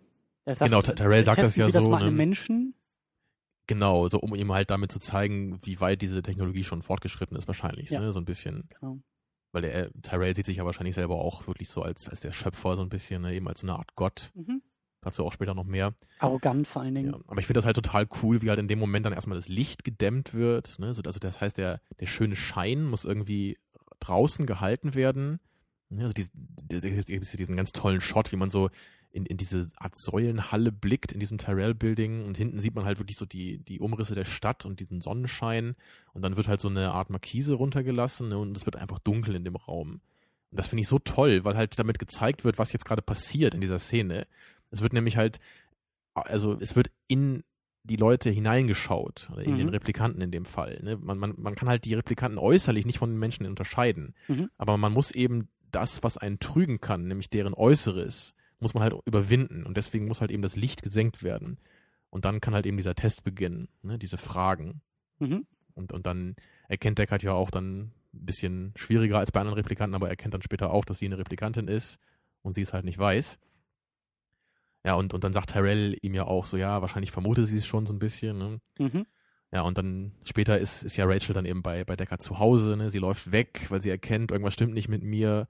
Und dann entwickelt sich ja wirklich so diese Beziehung zwischen den beiden, die sich halt auch im Laufe des Films halt immer verändert und was halt so toll ist. Weil am Anfang ist halt Rachel für, für Deckard einfach nur ein Objekt. ne, Wie alle Replikanten auch. Es ist halt für, für ihn kein, keine, keine Lebensform. Und er, er sagt halt auch it, also es zu den Mhm. Replikanten zuerst. Und so dieses erste Aufeinandertreffen dann im Privaten, da ist er völlig verunsichert, er weiß gar nicht, wie er mit ihr umgehen soll. Ne, und, und, und das ist halt ein Zustand, der halt erstmal dann da bleibt, aber im, im weiteren Verlauf der Geschichte rettet Rachel ihn ja dann einmal vor dem, vor dem Tod, als er Mhm. von diesem Brian, nee, äh, wie heißt Leon. Leon. Leon, genau, Brian heißt der Schauspieler, als er von dem angegriffen wird, da rettet sie ihn ja, ne, und dann beginnt er sich halt langsam, also Deckard beginnt sich langsam Rachel anzunähern. Und so in diesen ersten Momenten, wo sie dann so eine Art Liebelei entwickeln, da ist er immer noch total ähm, so kontrollbedarft. Also er, er kontrolliert sie total. Mhm. Er sagt ihr, was sie zu sagen hat. So. Er, er sagt ihr dann so, sag, dass ich dich küssen soll und so. Ne? Und sie zögert und will erst aus der Wohnung flüchten, aber er knallt ihr die Tür zu. Also er sieht sie halt immer noch nicht als vollwertige Lebensform an in dem Moment, sondern eher als, als sein Instrument. Aber halt im, im Laufe der Geschichte und dann eben nach der Konfrontation mit Roy Betty am Ende hat er halt eben erkannt, dass sie halt auch Leben ist. Und dass es einfach nicht so einfach zu sagen ist, wir haben dieses Leben künstlich erschaffen, also es ist wertlos. Ne? Und, und das ist ja eben eine dieser Messages in dem Film halt Ja. auch. Oder, oder, oder Fragen, ne? was ist das Leben und was macht das Leben aus? Mhm. Und das erkennt man halt eben an Deckards Einstellung zu dem Leben, die halt durch Rachel symbolisiert wird. Und das ist wunderschön, wie du das so zusammenfasst und wie du das so aus dem Film ziehst und wie du das siehst. Aber äh, an mir ist das teilweise echt vorbeigegangen. Also besonders, also ich glaube, ich habe irgendwie auch Probleme mit diesen Replikanten, dass ich am Anfang nicht, also dass, dass, dass mir diese Andersartigkeit nicht gut genug von dem Film rüberkam. Und ich weiß, dass du mir das damals auch, glaube ich, so mal erzählt hattest, als du den Film zum ersten Mal gesehen hattest, vor, vor zwei, drei Jahren oder so. Ja, genau. Da haben wir, glaube ich, auch mal flüchtig darüber geredet. Und ich weiß nicht so ganz, was du dir hier gewünscht hättest. Also sollen die Replikanten jetzt irgendwie Szenen haben, wo man sieht, was für Fähigkeiten die noch haben? Oder, oder was, was äh, wünschst du dir da? ich weiß nicht, ich, es ist ja mal wieder Selbsttherapie, was wir hier betreiben. Ähm, ich weiß nicht genau, woran es liegt. Ich glaube, vielleicht liegt es auch daran, dass sich diese Art der Geschichte, das ist dann wieder das Problem, sieht man zuerst irgendwie die, den Ursprung oder dann die Abkömmlinge, die danach kamen. Ich habe nämlich das Gefühl, dass mir diese Art der Geschichte schon ganz oft in anderen Filmen irgendwie erk- erzählt wurde, aber eben mit ein bisschen anderen Mitteln. Und dass dann viel eher so ein bisschen diese Andersartigkeit irgendwie buchstabiert wurde oder eben auch das noch, noch gesteigerter war, dass es nicht irgendwie Replikanten, Menschen, die irgendwie ein bisschen anders sind, sondern dass es Maschinen waren, die irgendwie diese Rolle eingenommen haben. Ich erinnere mich an Terminator 2, wo ja auch irgendwie so das Thema Mensch und Maschine und dann der Junge und die Mhm. Beziehung mit Schwarzenegger und so. Das funktioniert für mich auch auf so einer visuellen Ebene viel, viel besser, als jemanden hinzustellen, der genauso aussieht wie Harrison Ford, nämlich halt total menschlich, vielleicht ein bisschen emotionsloser spielt, aber hey, das kann im Vorbeigehen von mir auch als schlechtes Schauspiel interpretiert werden. Und dann frage ich mich, wo ist das Problem? Und genau das, also genau das war auch dann für mich im Laufe des Films irgendwie äh, die Frage, warum sollten mich die Replikanten in irgendeiner Form interessieren? Also was, was ist für mich, ich kann, also ich fühle mit denen einfach nicht mit. Ich sehe nicht die, das, das, was du gerade so schön geschildert hast, diese ganzen Fragen um Leben, was heißt Leben, das sehe ich nicht einmal vielleicht am Ende oder im Mittelteil der mal so ein bisschen auf Seiten der Replikanten, dass mal dieses Thema irgendwie auch thematisiert wird, dass ich das Gefühl habe, da passieren Prozesse. Ich habe also ich, ich schwankte auch manchmal bei der Sichtung, sind das jetzt seelenlose Roboter, weil die manchmal so spielen und manchmal so wirken und manchmal so aussehen? Oder sind das jetzt fast schon Menschen mit Emotionen, die aber, Aber- nicht wissen, wohin Aber mit den das ist doch Emotionen? genau der Punkt, So. weil diese Frage ist doch eben das, was thematisiert wird. Es gibt ja auch nicht so die klare Antwort darauf, weil letztendlich wir sind nun mal normales Leben in Anführungsstrichen und wir wissen ja nicht genau, was dieses künstliche Leben eben ausmacht. Und deswegen kann uns der Film das ja auch nicht genau erklären. Doch, er kann die Künstlichkeit besser zeigen. Aber das ist doch genau perfekt bringen. gemacht, diese, diese Künstlichkeit. Das, das Findest du? zeigt sich ja total in total vielen Nuancen. Allein wie, wie Sean Young schon geschminkt ist, finde ich total cool. Und dass sie immer dieses, was, was trägt sie, so eine Art, sie hat auf jeden Fall so einen, so einen Top an mit so Shoulderpads. Ne, so, so kleine. Ja, Also das, das sind alles, das sind halt so, so kleine Nuancen, die halt so eine gewisse Künstlichkeit betonen bei ihr. okay, aber dann bin ich mir nicht sicher, ob das eine Künstlichkeit, weil sie Replikantin ist oder weil wir uns in einem Zukunftsszenario befinden. Wir sind rein rechnerisch äh, 20, 30 Jahre in der Zukunft, mehr als 30 Jahre in der Zukunft zwischen dem Entstehungszeitpunkt des Filmes und der gespielten Zeit. Ähm, das, Hm. ich kann das auch einfach nur so hinnehmen oder, oder so verstehen, als ob Ridley Scott oder das Kostümdepartment versucht hat, einfach abgefahrene Kostüme zu machen, weil wir sind ja in der Zukunft. Also das gibt's ja auch auf den Straßen, da laufen ja auch andere Leute rum, die abgefahrene Sachen anhaben. Ja. Aber also ich kann für mich nur sagen, dass, also ich finde das Spiel von Sean Young halt wirklich großartig, weil das für mich total so wirkt, als wäre das halt jemand, der sich nicht selber sicher ist, was er denn eigentlich ist. Ich sehe da aber keinen Konflikt bei ihr. Ich sehe keine Verunsicherung, ich Aber sehe was, was meinst du halt damit? Musst du jetzt eine Szene haben, wo sie auf die Knie bricht und sich die Haare rauft? äh, Oder, oder was, um halt ihre Verzweiflung zu sehen? Es, ist, es muss doch nicht alles hundertprozentig deutlich ausformuliert sein. richtig, aber ich weiß noch nicht mal, ich, ich, ich- sehe bei ihr keinen Konflikt, den sie überwinden muss in dem Film. Aber Ich kannst du sie nicht in, kannst du dich gar nicht in sie hineinversetzen, wenn du jetzt rausfindest, dass du ein Replikant bist und dass halt keine deiner Erinnerungen irgendwie real waren? Diesen, diese Fragen sehe ich bei ihr überhaupt nicht. Die würde ich dann eher bei, bei äh, unserem Gegenspieler. Bei Roy, ne? Genau. Ja, aber du musst ja auch bedenken, wie, Sean Young ist ja nicht unsere Protagonistin. Es, ist, es geht ja nicht jetzt primär um sie. Sie Das ist, ist ja. mir egal. Ich brauche einen Replikanten, der irgendwas durchlebt. Äh, und, und Roy Betty durchlebt es sehr abgefahren und sehr extrem. Für meinen Geschmack schon fast wieder zu extrem. Aber ich, also ich habe, wie gesagt, dieses Problem mit den Replikanten, dass ich einfach nicht verstehe oder nicht nachvollziehen kann für mich, was die sein sollen, was, was die sind. Es geht halt nur um diese Künstlichkeit. Es geht nicht darum, ob sie jetzt irgendwie stärker sind als normale Menschen. Aber genau es- das sehe ich halt nicht. Ich sehe die Künstlichkeit bei denen nicht. Und ich sehe dann auch nicht das Problem, was die damit haben. Außer eben der Roy Betty, der, der dann ja eben auch solche Gedanken laut äußern kann. Leben, was heißt Leben und Erinnerungen ansammeln. Das ist okay. Das geht für mich ein bisschen bei ihm verloren durch diese sehr, durch diesen sehr abgefahrenen Showdown. Aber ich brauche vielleicht auch gerade mal am Anfang irgendwie eine nachvollziehbare Verbindung von mir zu den Replikanten. Irgendwas muss die doch, das, was du gerade gesagt hast, dieses Beschäftigen mit der Frage, äh, sind meine Erinnerungen echt, bin ich überhaupt echt, was heißt mein Leben, wenn ich erst seit drei Jahren existiere und alles andere mir nur künstlich eingepflanzt wurde an Erinnerungen. Diesen Konflikt sehe ich nicht einmal in einem Film. Weil der halt eben auch so- nicht aus dieser First-Person-View in Anführungsstrichen thematisiert wird. Der muss, der sondern kann aber auch aus der Third-Person-View. Und das wird er halt. Es wird halt durch, durch Deckards Sicht. Darum geht es halt. Weil wir als Zuschauer ja immer bei Deckard sind. Und wir erleben ja eben auch mit Deckards Entwicklung im Laufe des Films eben auch seine Einstellung zu den Replikanten mit, die sich halt immer weiter verändert. Und da wir halt am Anfang halt auch, also wir verstehen halt immer, was mit ihm gerade passiert und wieso sich seine Einstellung zu den Replikanten verändert. Mhm. weil er halt eben nicht mehr, so wie wir vielleicht als Zuschauer am Anfang auch denken, das sind ja nur Replikanten, die sind ja im Grunde wertlos und wenn die nicht funktionieren, dann müssen sie halt ausgeschaltet werden und, und wir sind ja im Grunde am Anfang auf Deckards Seite. Also am Anfang würde man ja eher denken, das ist halt so, als wenn ein Roboter jetzt irgendwie Amok läuft oder so, ja. So würde man ja erstmal denken. Ja, Ne? Aber, Aber- aber, wir erleben ja eben im Laufe der Geschichte immer weiter mit, wie halt Deckard langsam auch selber sich diese Fragen als stellt, ohne dass das jetzt explizit formuliert wird in dem Film. ja. Aber wir, wir stellen uns doch diese Fragen zu, also doch, doch trotzdem. Also ich tue es zumindest, wenn ich diesen Film schaue.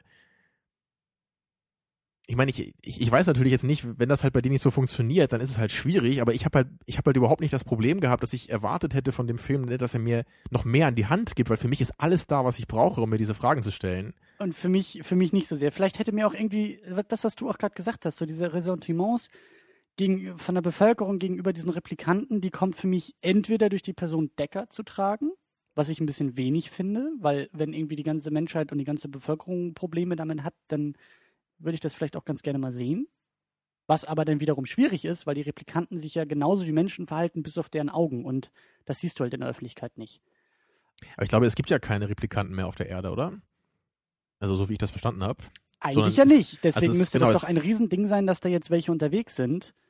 Ähm, was ich sagen will, auch dieses Problem, das ist vielleicht dann auch dadurch, dass der Film am Anfang nur diese Texteinblendungen hat, das hätte ich, das hätte ich irgendwie lieber gesehen. Ich hätte lieber gesehen, wie die Menschheit mal auf so einen Replikanten reagiert. Was wäre, wenn in der ersten Szene unser, unser äh, Leon nicht nur für eine Person irgendwie durchtickt, sondern drumherum auf einmal irgendwie ein ganze, wenn, wenn diese Szene mitten in der Öffentlichkeit passiert und auf einmal die Öffentlichkeit darauf reagiert und geschockt ist, weil, oh mein Gott, diese Replikanten sind auf einmal wieder da. Wir haben ein Riesenproblem und dann auch, äh, das ist doch kein Leben und das kann man doch alles wegwerfen und das ist doch nur, das ist doch irgendwie zweitrangig oder so. Also selbst das habe ich ja nicht gesehen. Also das finde ich durchaus interessant, wenn du das jetzt so sagst. Das hätte man definitiv auch so machen können, aber das wäre dann wieder ein anderer Umgang mit dieser Thematik. Ne? Und das wäre, glaube ich, auch dann Film. weniger dieses ähm, Film Noir-typische, ne? weil das dann wieder eine größere Perspektive wäre. Und vielleicht, wir wollten das eigentlich zum Ende noch ein bisschen diskutieren, aber ähm, also das Stichwort Film Noir, aber so, so als, als Hinweis, vielleicht ist das eben auch noch eine Schwierigkeit für mich, weil ich eigentlich kein großer Fan von Film Noir bin.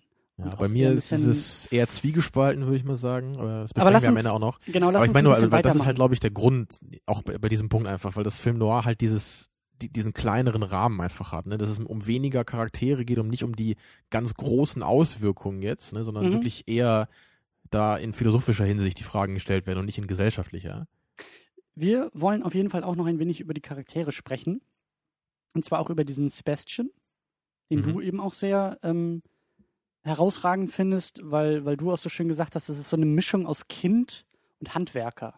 Er hat so eine kindliche Art und das ist auch mir aufgefallen, wie er dann irgendwie äh, diese eine Replikantin zu sich nach Hause einlädt und davon erzählt, dass halt seine Freunde von ihm selbst gebaut sind, weil das halt auch genau. äh, was, was, was waren das? Das waren ja auch keine Maschinen, die er da gebaut hat. Das war ja irgendwie auch, auch Leben, was er herstellt irgendwie. Ne? Genau, es sind ja, es sind ja auch Replikanten. Und Replikanten ja. sind ja keine Maschinen, sondern sind ja gezüchtete, ja Menschen oder menschenähnliche Lebewesen. Mhm. Ne, und es hat ein bisschen was von, von Puppenbauer, was, was, was er Genau, so ne? Er, er, er ist so der, halt er ist so der Puppenmacher, so ein bisschen. Ne? Genau. Aber es sind halt keine Holzpuppen, sondern es sind eben organische Puppen. Was halt eben seine Bude dann auch sehr abgefahren macht, wenn da irgendwie so die halben Körper an irgendwelchen Drähten noch hängen, weil er gerade an denen rumbastelt genau, und, und überall sind so die Köpfe und Teile. Ja, oder die kleinen Puppen ihn halt begrüßen, wenn er nach Hause kommt. Genau. Und das finde ich halt auch einfach nur so großartig gemacht und auch seine, sein Charakter, der passt halt so perfekt in diesen Plot. Also einerseits halt durch die Funktion, die er den Replikanten halt eben ermöglicht, ne, dass sie halt in, in dieses Tyrell-Building da eindringen können, aber halt eben auch genau für das, für das er steht. Das finde ich halt so toll. Ne, weil, wie, wie du schon gesagt hast, gerade er ist halt so dieses Kind mhm. mit mit dieser Kreativität irgendwie auch. Und er hat ja auch diese Latzhose an, was so cool ist. Ne? Also er ist wirklich wie so ein wie so ein großes Kind eigentlich. Und ich glaube, er hat sogar diese Krankheit, ne, die halt dafür sorgt, dass er älter aussieht, als er ist. Ne? Also genau das ja. zeigt es halt wieder. Ne? Er ist wirklich das das kleine Kind eigentlich in dem Körper eines Erwachsenen. Und er kann halt diese Replikanten erzeugen. Er kann sie bauen. So er kann sie schaffen. Aber aber wie ein Kind halt auch versteht er halt gar nicht, was das bedeutet. Oder ist es überhaupt nicht für ihn relevant eigentlich? Er umgibt sich halt mit all diesen letztendlich irgendwie leblosen Puppen für ihn. Oder, oder er hat Dinge. diese, genau, er, er, hat diese auch. Gesellschaft von denen, aber er, er schätzt sie halt nicht als das, was sie eigentlich sind, sondern, also er schätzt sie nicht als Lebensformen. Mhm. Und das ist halt eine, eine Metapher eben halt auch für die ganze Menschheit in diesem Universum. Für das, was die Menschheit eben getan hat hier, durch, durch diese Replikanten. Die Menschheit hat halt eben mit, mit ihrer Weisheit, mit ihrem Fortschritt, hat sie es halt eben geschafft, diese Replikanten zu erschaffen und ist damit halt in gewisser Weise zu einer Art Gottheit geworden. Mhm. Aber sie kann halt eben nicht damit richtig umgehen und sie versteht eben ihre eigene Schöpfung nicht. Ja, und, und das, das zeigt sich halt in diesem einen Charakter in seinem Apartment, ne, was halt sich auch in der ganzen Stadt und in dem ganzen filmischen Universum zeigt. Und, und das ist halt so ein Parallelismus, so vom Kleinen ins Große. Und das finde ich unglaublich toll. Mhm da kann ich nicht viel zu sagen, außer, oh, außer hat für dich nicht funktioniert. Ja, doch, ja. das hat funktioniert, aber da werde ich mich wahrscheinlich auch wiederholen. Ähm, es war mir irgendwie nicht, nicht deutlich genug. Es war mir irgendwie zu, ich weiß nicht. Das, also die Botschaft spricht mich an. Und da können wir jetzt auch Ewigkeiten drüber, irgendwie, wenn die Mikrofone aus sind, noch weiter diskutieren und philosophieren, was Leben überhaupt ausmacht und der Mensch als Schöpfer und so weiter und so fort. Aber der Schlauch, in dem ich diese Botschaft bekomme, nämlich so dieser, dieser Film und diese Metapher im Konkreten, spricht mich einfach nicht so sehr an wie vielleicht andere ja, Ausformulierungen. Das versuchen Themas. wir natürlich heute jetzt irgendwie rauszufinden, woran das lag. Ja. Ne? Ich weiß nicht, ob das halt nur eine Geschmackssache ist, ne? oder ob du da wirklich dem Film irgendwie auch handfest was vorwerfen kannst, wo ich gespannt wäre. Ich habe es ja schon ein wenig versucht, aber äh, ja. Ähm, dann gibt es noch so ein paar Details. Oder, ach nee, wir müssen auf jeden Fall auch noch äh, über das Ende vorher noch sprechen. Ähm, was ich auch in der Inszenierung und dieser Showdown, das war mir dann auch irgendwie wieder ein bisschen zu fremd und zu abgefahren und zu, ich weiß nicht. Zu surreal oder was? Ja, ich glaube auch. Unglaubwürdig, also, oder? Ja, ja. Ja, die Art und Weise, wie dann eben dieser, dieser Roy, Mann, ich hab's heute auch echt nicht mit Namen, wie Roy äh, und, und Deckard dann irgendwie aufeinandertreffen und dann nur noch die beiden übrig sind. Das Ende auf dem Dach, so dieser, dieser, dieser letzte Gedanke auch, den Roy irgendwie äußert, das hat mich auch wieder angesprochen. Das war auch wieder, das war so ein bisschen was für mich. Dann also diese, dieser diese, tragische Tod. Diese Line, die hat er, glaube ich, auch selber improvisiert, Rutger Hauer. Ne, dieses ähm, All those memories will be lost like tears in rain. mhm. Also eins der bekannten Zitate aus dem Film. Was auch total großartig ist, so ne, seine letzten Worte, bevor er dann so, so friedlich stirbt, eben auf dem Dach. Und wie du sagst, vor allen Dingen friedlich stirbt, also diesen Tod dann auch akzeptiert, Ja. gegen den er vorher immer wieder angekämpft hat, auch im Film. Ja, das habe ich dir ja beim, beim Schauen eben schon so ein bisschen versucht zu erklären. ne. Also ich, ich, ich weiß auch noch, diese Szene am Ende hat mir auch Probleme gemacht, als ich den Film so die ersten ein, zwei Mal geschaut habe.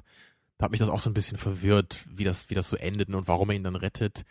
Aber für mich macht das jetzt halt irgendwie alles Sinn. Jetzt, wo ich den Film so oft gesehen habe und in alle Details halt reingeschaut habe und Dokumentationen drüber gesehen habe und Sachen zu gelesen habe. Ne? Also diese, diese ganze Konfrontation finde ich halt total toll, wie das gemacht wird am Ende, weil die, die sind ja dann beide in diesem Haus, ne, wo dieser Sebastian wohnt. Da ist er ja erst, erst ist ja, Deckard konfrontiert ja erst diese Pris in dem Apartment und dann, dann bringt er sie ja um und dann am Ende ist ja nur noch Roy über und er selber eben. Und das hat für mich halt auch Mhm. schon nicht funktioniert. Also diese, diese Konfrontation mit dieser Pris und wie sie da ihre Flickflacks dreht und irgendwie rumschreit und auf ihm, auf ihm rumtrampelt. Ja, Das- das, ist halt. Du, siehst ja bei Pris, als sie halt bei Sebastian da ähm, nein, einzieht nicht, aber als sie da halt irgendwie so ein bisschen bei ihm wohnt, da für ein paar Tage oder so, ne, Mhm. da, da fängt sie ja schon an, sich halt auch so zu schminken, wie diese Puppen, ne, die bei, also, na, was heißt Puppen, ne, aber die, diese kleinen Replikantenpuppen, die bei Sebastian, Sebastian da sind. Ja. Also sie, sie spielt halt mit, mit, mit diesem Status, den sie hat in, in dieser Gesellschaft.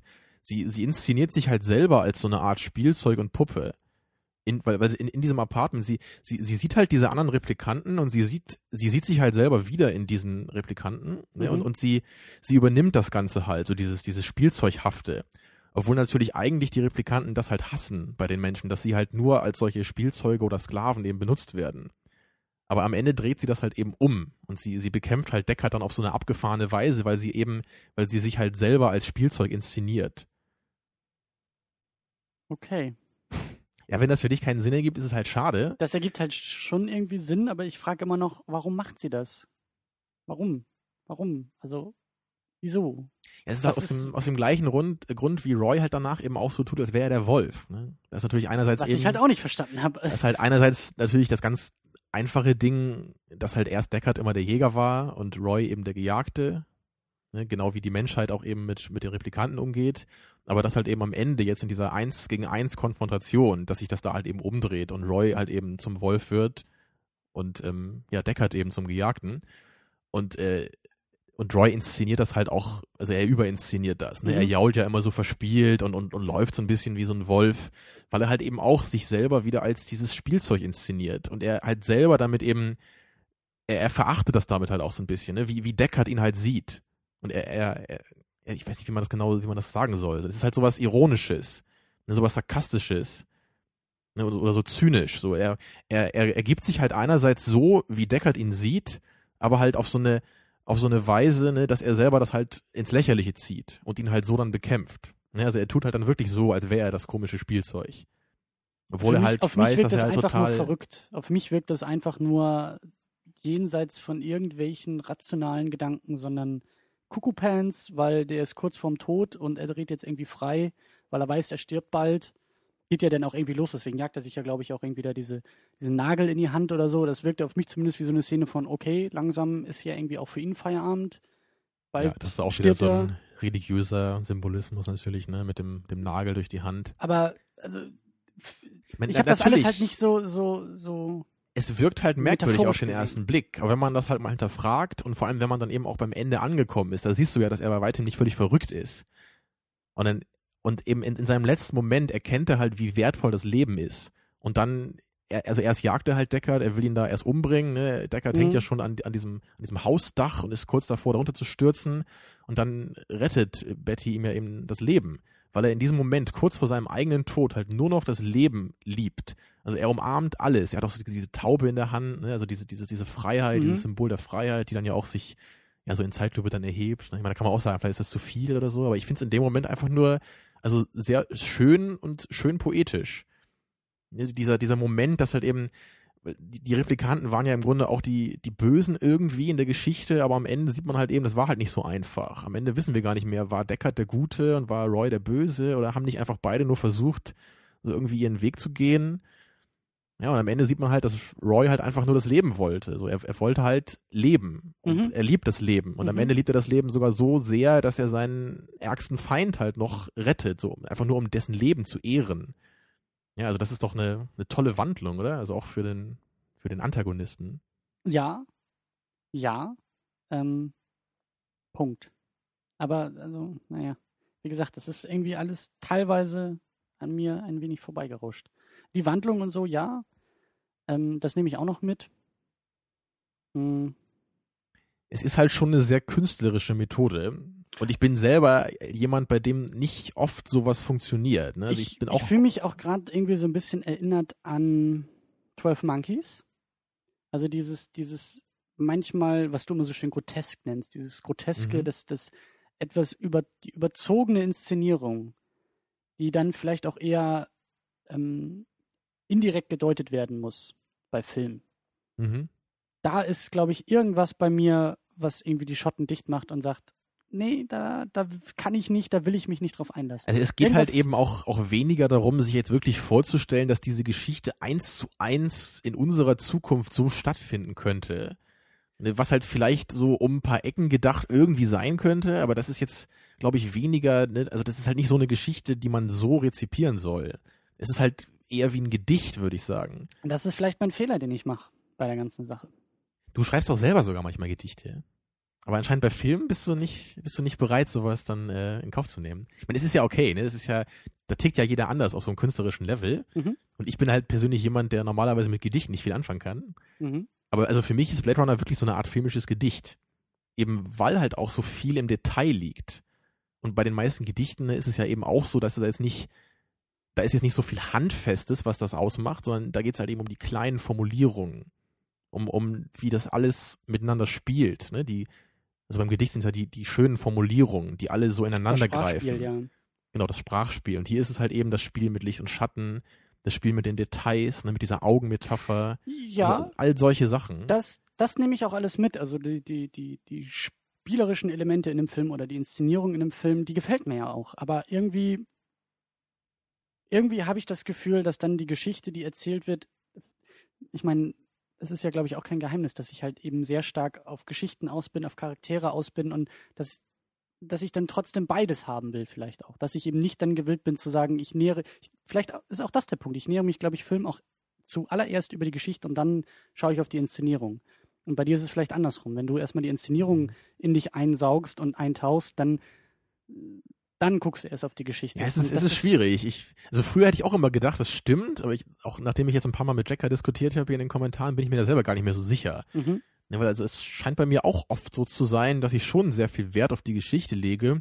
Also auf jeden Fall auf die Verständlichkeit der Geschichte. Ne? Und, und da habe ich halt hier überhaupt keine Probleme mit. Mhm. Das ist jetzt ja keine surreale Geschichte, wo man gar nicht weiß, was hier passiert. Also da ist es ja schon zugänglich. Nur, ja, vielleicht könnte man sagen, dass für mich nicht unbedingt der Fokus des Films auf der Geschichte liegen muss. Aber dann lass uns vielleicht noch mal ein bisschen los, losgelöst von der Geschichte auf die Inszenierungen, auf Metaphern Mhm. und Andeutungen äh, noch eingehen. Und das ist, das hast du auch schon erwähnt, ganz wichtig natürlich diese Augenmetapher. Ja, also die kommen unglaublich ich- oft vor. Was ich auch als Gedanken sehr, sehr schön finde, halt eben dieses, was du ja auch schon gesagt hast in, in, dieser, in dieser einen Szene, wo dann dieser Test ähm, bei Rachel äh, durchgeführt wird, dass das Auge so als Tor zur Seele vielleicht auch zu Genau deuten ist das, und dass ja. eben durch das Auge geguckt wird, ob eben eine Seele oder was auch immer existiert, aber eben Mhm. diese Menschlichkeit da ist. Das ist für mich auch ein schöner Gedanke. Das finde ich auch in gewisser Weise auch sehr poetisch, aber ohne Aber, Punkt. Also das ist für mich auch nur also ein Aspekt, der auf jeden Fall sehr wichtig ist, ne? die, diese Art, die Augen zu sehen. Aber für mich gibt es halt noch diese andere Form. Natürlich, Augen sind einerseits das Fenster zur Seele, ne? klar. Aber natürlich sehen wir mit den Augen natürlich auch und wir versuchen das zu erkennen, ne, was unsere Welt ausmacht. Mhm. Und damit wird halt eben auch ganz oft gespielt, eben auch durch dieses Licht- und Schattending. Weil natürlich wir, wir sehen vielleicht die Welt, aber natürlich erkennen wir halt nicht immer das, was die Welt wirklich ausmacht, wenn wir sie nur anschauen. Mhm. Und deswegen wird halt eben auch thematisiert, wie weit wir mit unseren Augen halt wirklich schauen können. Das ist halt auch schon natürlich ein sehr weiter Gedanke, aber den ziehe ich definitiv daraus. Und es gibt halt wirklich in jeder Menge Schlüsselszenen werden diese, diese Augen benutzt als Bild. Mhm. Also es gibt, es gibt zig Sachen aufzählen. Also vielleicht erinnerst du dich noch daran, relativ am Anfang, da ähm, kommen Roy und dieser Leon, die kommen zu so einem ähm, asiatischen Typen, der in so, einem, so einer Ja. Kühlkammer lebt, äh, nicht lebt, aber arbeitet und da diese Augen herstellt für die Replikanten. Ja. Ne? Also da, er stellt halt die Augen her. Ne? Und, und während Roy ihn befragt, hat dieser Leon immer so ein, hat, er hat so ein künstliches Auge in der Hand ne? und, und, und und- Legt ihm das auf die Schulter. Genau, er legt ihm diesen Befragten das auf die Schulter und, und einmal dann, dann nimmt, gegen Ende, glaube ich, nimmt auch einmal dann irgendwie Roy noch so zwei künstliche Augen, hält sie vor seine eigenen, ne, Mhm. macht so eine Grimasse damit. Und, Also und da, da gibt es das Bild dann wieder. Und natürlich auch ganz markant bei der Szene, als Tyrell eben umgebracht wird von Ja. Roy. Weil er eben stirbt, indem Roy ihm die Augen in den Schädel drückt. Ja. Und, und das finde ich halt auch wieder in besonderer Weise noch cool, weil das eben, es, es zeigt halt in der Art und Weise, wie Roy ihn umbringt, was er eigentlich will. Also es ist, es ist für mich so eine Bedeutung, so er, er drückt diese Augen halt in den Schädel von, von Tyrell. Und das, das zeigt für mich halt irgendwie, es zeigt halt Tyrell in dem Moment auch, wie weit Roy zu gehen bereit ist, um das zu erreichen, was er halt, wonach er halt äh, strebt, ne? eben nach einer, nach einer Seele, nach einem normalen Leben. Mhm. Und, und, und das halt, dass er das eben durch diese, durch diese Gewalt halt dann so darstellt, finde ich halt großartig. Mhm. Und einen Augenpunkt gibt es noch, den ich total cool finde, nämlich bei dieser Eule, die in diesem Tyrell-Building da Die lebt. auch ein ne? Replikant ist. Genau, diese Re Replikanten-Eule, natürlich die Eule, der Vogel der Weisheit, ne, der halt coolerweise in diesem tempelartigen Gebäude dann da rumflattert und der, glaube ich, auch zwei verschiedene Augen eingepflanzt wurden. Also es ist so diese, diese Weisheit in der Eule, die mit zwei verschiedenen Augen blickt Mhm. Ist auch natürlich wieder cool, weil das für mich auch wieder die, die Menschheit oder, oder die, die menschliche Weisheit zeigt, die halt verschiedene Blickwinkel hat, ne, aber vielleicht eben deswegen nicht das, das ganze Wesen der, der Weisheit erfasst hat, ne, oder eben diese Ambivalenz eben in diesem, in diesen zwei verschiedenen Augen in der Eule. Und ich finde es eben auch sehr schön, wie das Ganze ähm, inszeniert wird. Nämlich in manchen Szenen, wenn wir denn wissen, wer Replikant ist und wer nicht, haben wir dann später auch so eine Beleuchtung der Augen. Also das hat schon fast sowas wie von einer Katze, wenn so die Augen angestrahlt werden mit Licht. Genau, Dann ja. reflektieren die das Licht halt irgendwie so, dass wir dann eben auch in solchen Momenten nochmal dran erinnert werden. Und dadurch sehen wir auch bei dieser Eule, dass zumindest das eine Auge, glaube ich, auch so zurückreflektiert. Und das ist einfach Genau, das eine wirkt irgendwie künstlicher als das andere. ne? Genau, und das, das wirkt halt auf der visuellen Ebene einfach, einfach richtig gut. Das Mhm. ist richtig, richtig schön gemacht. Da muss dann auch nicht mehr viel gesagt oder viel erinnert werden. Und da hatte ich aber auch einen Moment, über den wir auch kurz sprechen müssen.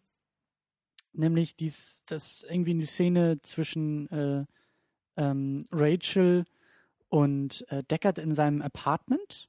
Also das ist dann auch wieder dieser Moment, ihre Augen werden irgendwie so angestrahlt, dass sie reflektieren. Und ich hatte schon fast den Eindruck, dass seine Augen ähnlich aussehen. Er ist so ein bisschen im Hintergrund, eher im Dunkeln, aber seine Augen waren irgendwie auch so ein bisschen, vielleicht habe ich mir das auch nur eingebildet, aber in dem Moment kam dann so bei mir auch der Gedanke auf, was ist, wenn er vielleicht selber ein Replikant ist?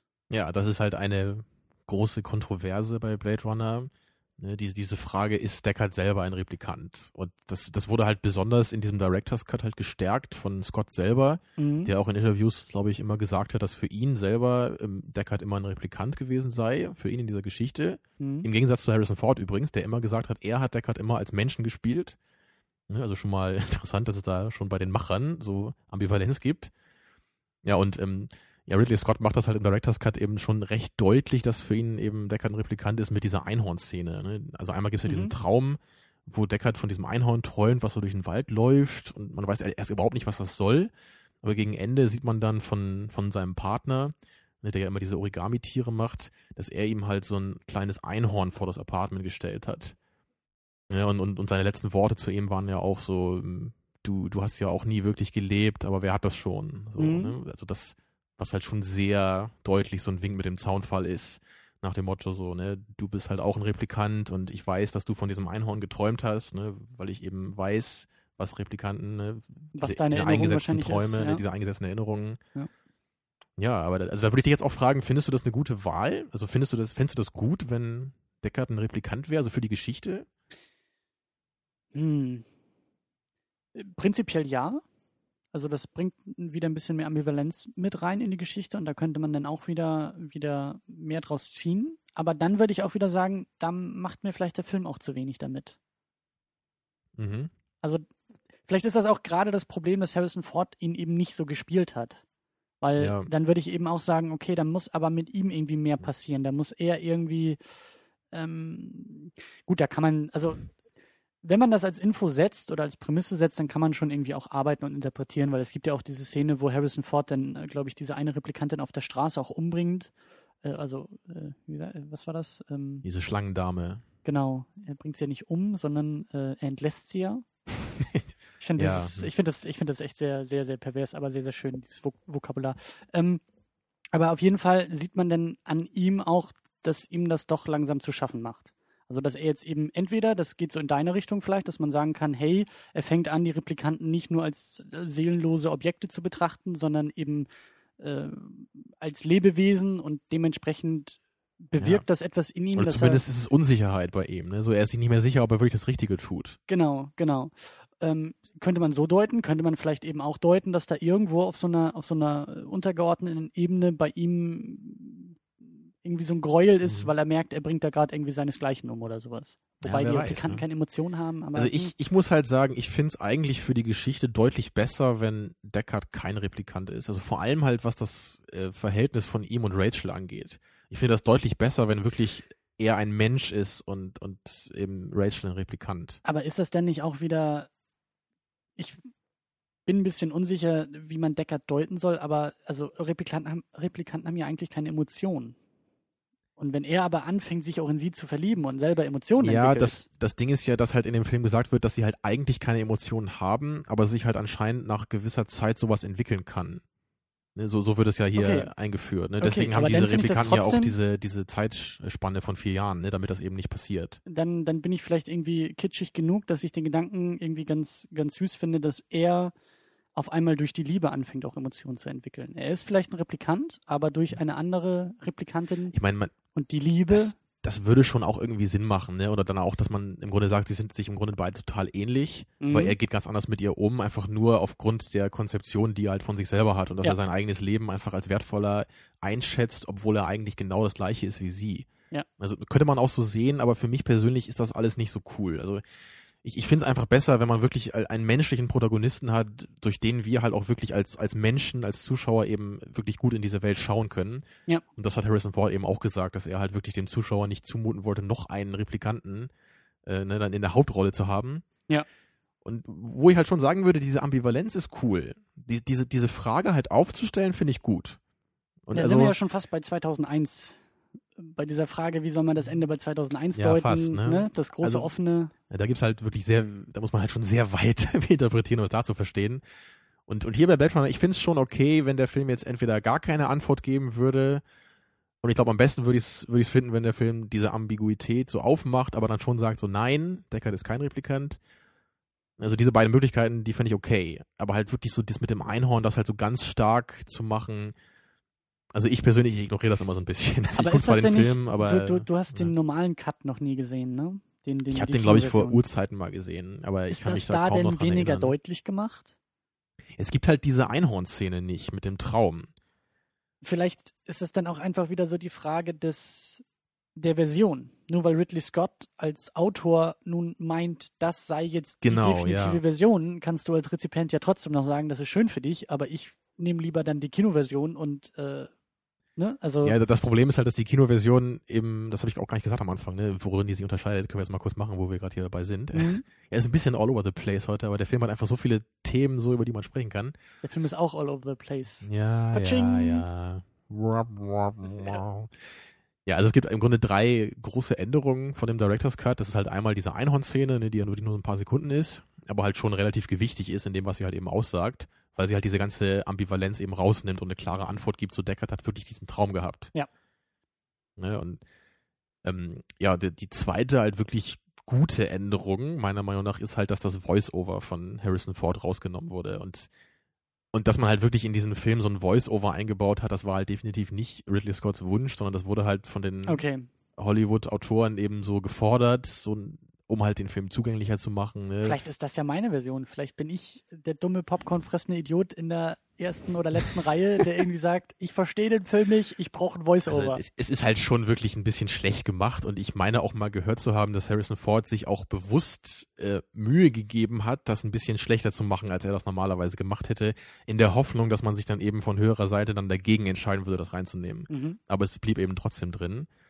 Und ich meine, das Voice-Over ist dann halt echt so in der ersten Szene, wo man ihn sieht und er die Zeitung liest, so, so, so da bin ich, äh, Blade Runner, ich, mein Job ist es, Replikanten zu töten. Das mache ich jetzt also. Und ich war so lange außer Dienst und jetzt haben sie mich wieder zurückgeholt. Und ne, das ist, wenn man halt ein bisschen aufpassen würde in dem Film, dann braucht man sowas nicht. Ja. Also so Voice-Over ist für mich halt wirklich nur was, das, das muss halt schon wirklich einen großen artistischen Wert haben, damit ich das mag. Und wenn das Ja. halt so ist wie bei Platoon zum Beispiel, da wo mich das auch total nervt, wo halt dann äh, so ähm, Charlie Sheen nochmal als Autor so die offensichtlichen Inhalte der letzten Szene in imaginären Briefen an seine Großmutter nochmal irgendwie aufrollt, da fühle ich mich irgendwie als Zuschauer nicht so für vollgenommen. Mhm. Naja, also das ist auf jeden Fall gut, dass sie das rausgenommen haben. Und außerdem ist halt als dritte Änderung das Ende ein bisschen kürzer in dem Director's Cut. Und es fehlen halt einige Szenen, die halt sehr stark auf Happy End gemacht sind.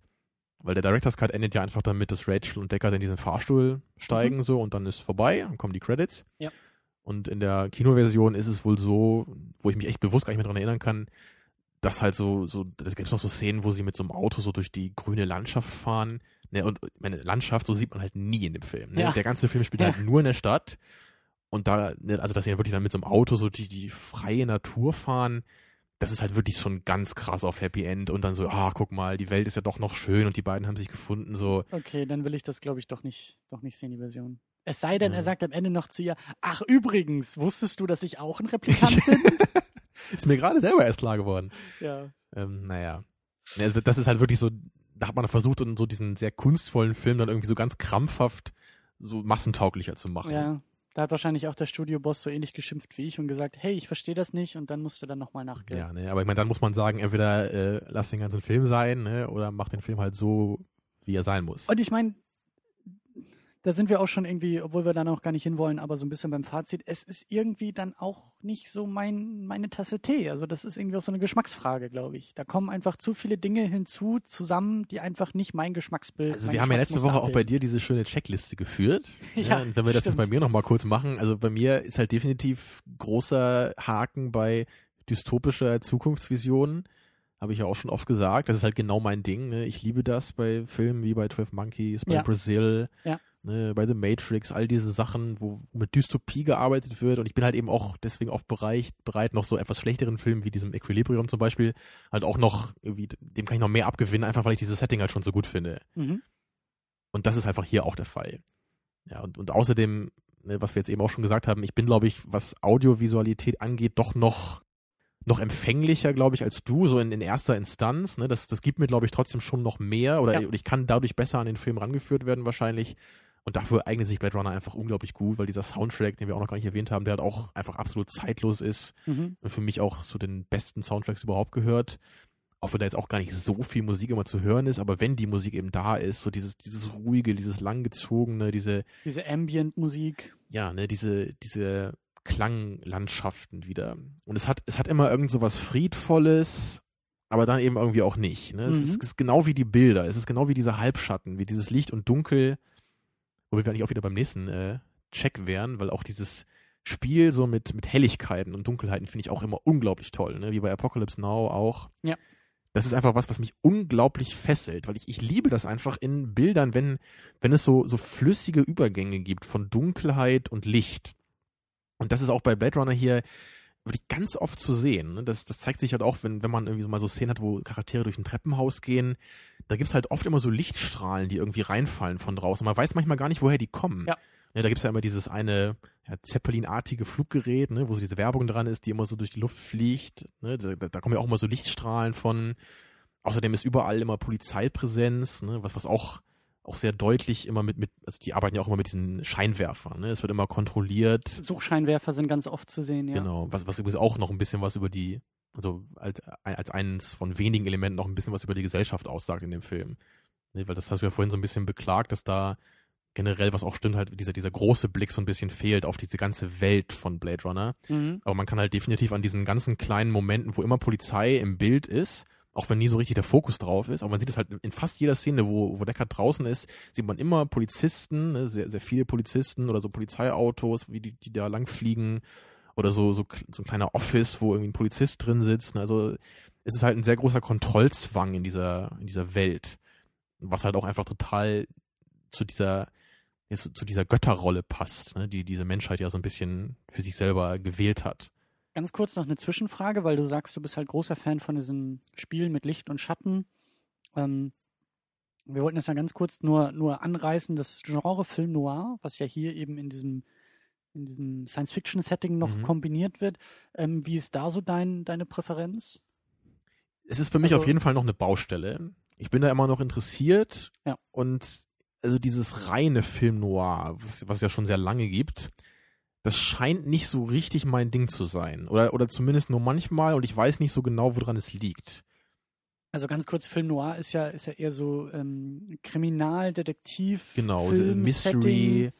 Ne? Ja, Also, also oft ist es ja wirklich eher so, so, so ein Privatdetektiv ermittelt, ne? Oder irgendjemand kommt in so eine Mordgeschichte oder eine Verschwörungsgeschichte rein und versucht Mhm. das irgendwie aufzudecken. Das ist ja oft so das Setting. Und du hast halt dann irgendwie diesen Einzelkämpfer, meistens ja auch eine männliche Rolle, die dann eben ermitteln muss oder Unschuld beweisen muss oder halt irgendwie aktiv werden muss. Viele beengte Räume, eher ja in, im Innenraum spielt das ganze Licht und Schatten und Verfolgung sind irgendwie auch so Genau. Elemente.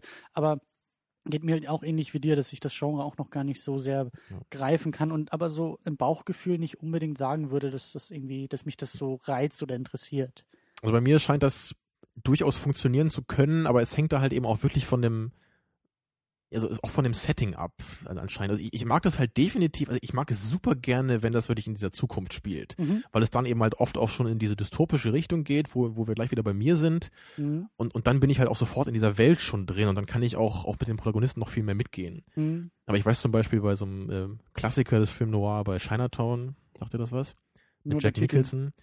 Also der hat mich halt wirklich überhaupt nicht überzeugt, muss ich ganz ehrlich sagen, weil der, also diese ganze Geschichte, die sich da so auftut, das, ähm, ich will jetzt nicht viel spoilern oder so, aber es fängt halt irgendwie bei einem Thema an und entwickelt sich irgendwie in eine ganz andere Richtung, diese ganze Geschichte.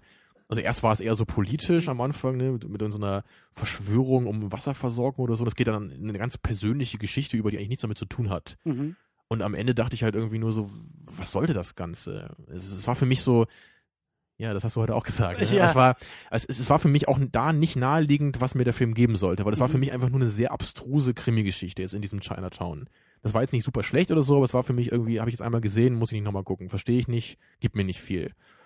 Aber andererseits bei so einem Film wie äh, The, The Third Man, zum Beispiel, wo Orson Welles auch mitspielt, der glaube ich auch so in dieses Film Noir so einzuordnen ist, in das sehr frühe, so mit der, mit der Entstehung dieses Genres. Und der hat mir sehr gut gefallen. Ne, Der hat zwar auch eine ähnliche Geschichte um so einen Kriminalplot, um so ein paar Morde, die passieren und die da versucht werden, dann aufzudecken. Also es kann halt schon funktionieren, wollte ich damit nur sagen, aber es, aber es ist, glaube ich, nicht so jetzt so ein, so ein richtiger Pluspunkt für mich, wenn ich sage, Film Noir muss ich unbedingt sehen, ne? sondern es ist eher so, ja, ich versuche mich mal drauf einzulassen. Ja.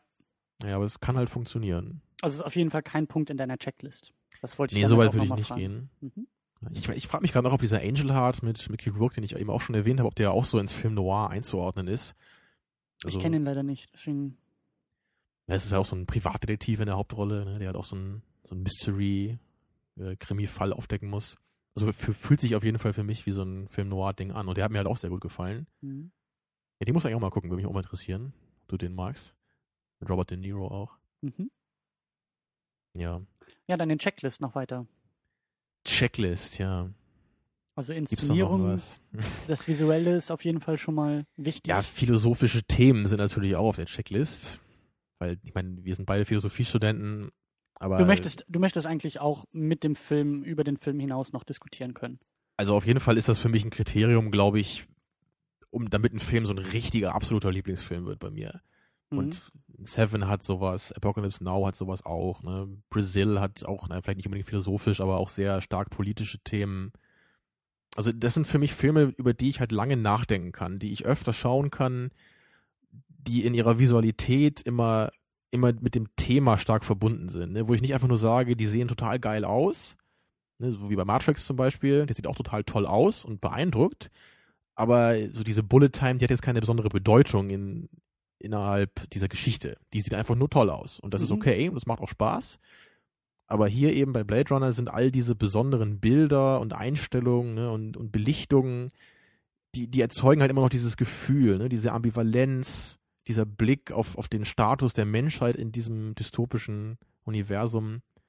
Und, und das ist halt wirklich was, was mich, glaube ich, nachhaltig so stark beeinflusst, dass ich immer wieder Lust habe, diesen Film zu gucken und immer wieder mich diesem Gefühl aussetzen will.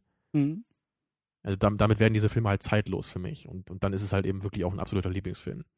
Also für mich ist auch definitiv ein Kriterium an einen Lieblingsfilm, dass ich den immer wieder gucken will. Also sowas wie Sixth Sense, auch wenn ich den das noch besser finden würde, das könnte für mich, glaube ich, nie ein Lieblingsfilm sein. Weil der, ich bin der Meinung, den kann man einfach nicht öfter gucken. So, ich weiß nicht. Ja. Hm. ähm, ja. Aber dann, das ist nämlich auch ein gutes Stichwort, so diese, diese Frage Lieblingsfilm, weil du den jetzt ja auch schon ähm, des Öfteren hier geguckt hast. Und da hatten wir ja neulich eben die zweite Sichtung zu äh, Cloud Atlas. Diese Frage muss oder wie, wie definieren wir selber Lieblingsfilm? Haben wir letztes Mal ja auch so ein bisschen gemacht, Checklist und so.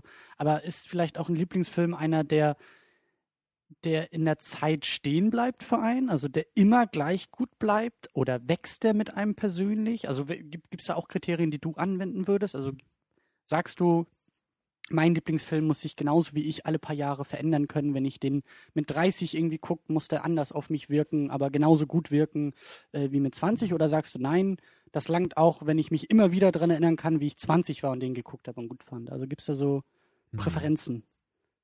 Ich glaube, ich würde schon sagen, dass, dass diese Zeitlosigkeit auch sich in dieser Weise zeigt.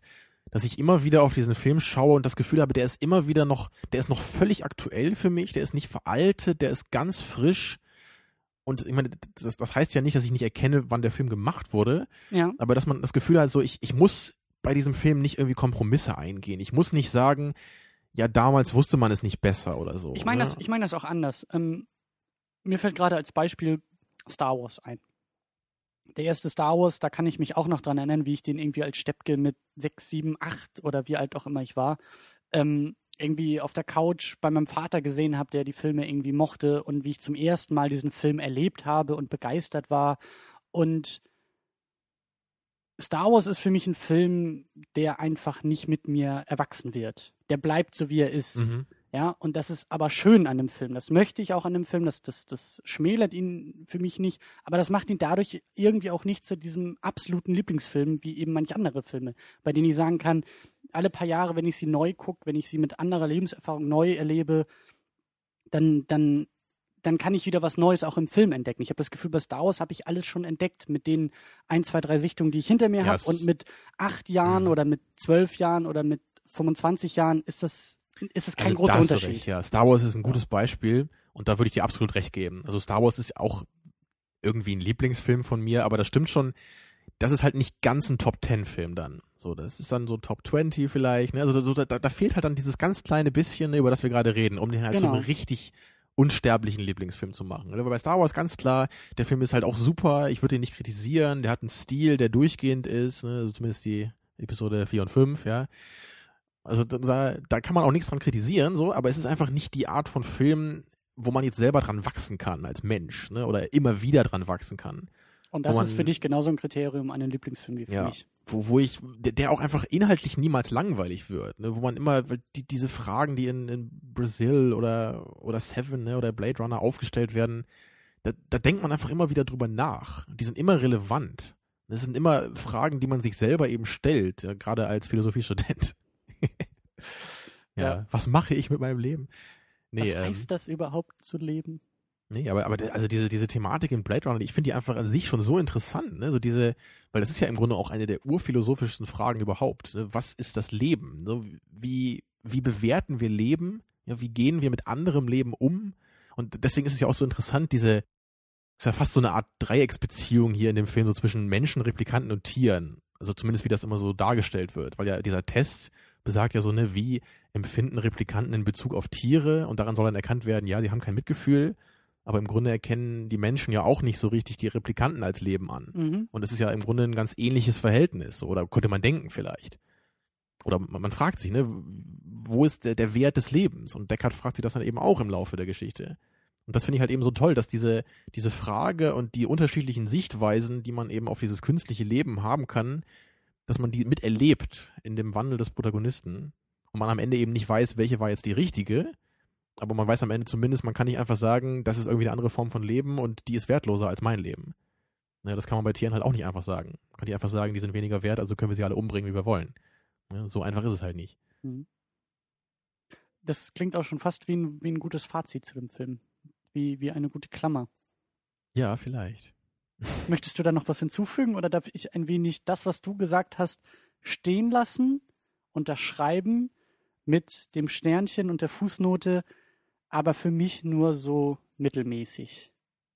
Also das Ja. ist schon, ich, ich kann das alles nachvollziehen und ich kann auch nachvollziehen, dass du das in einem Film siehst, dass du das da rausziehst.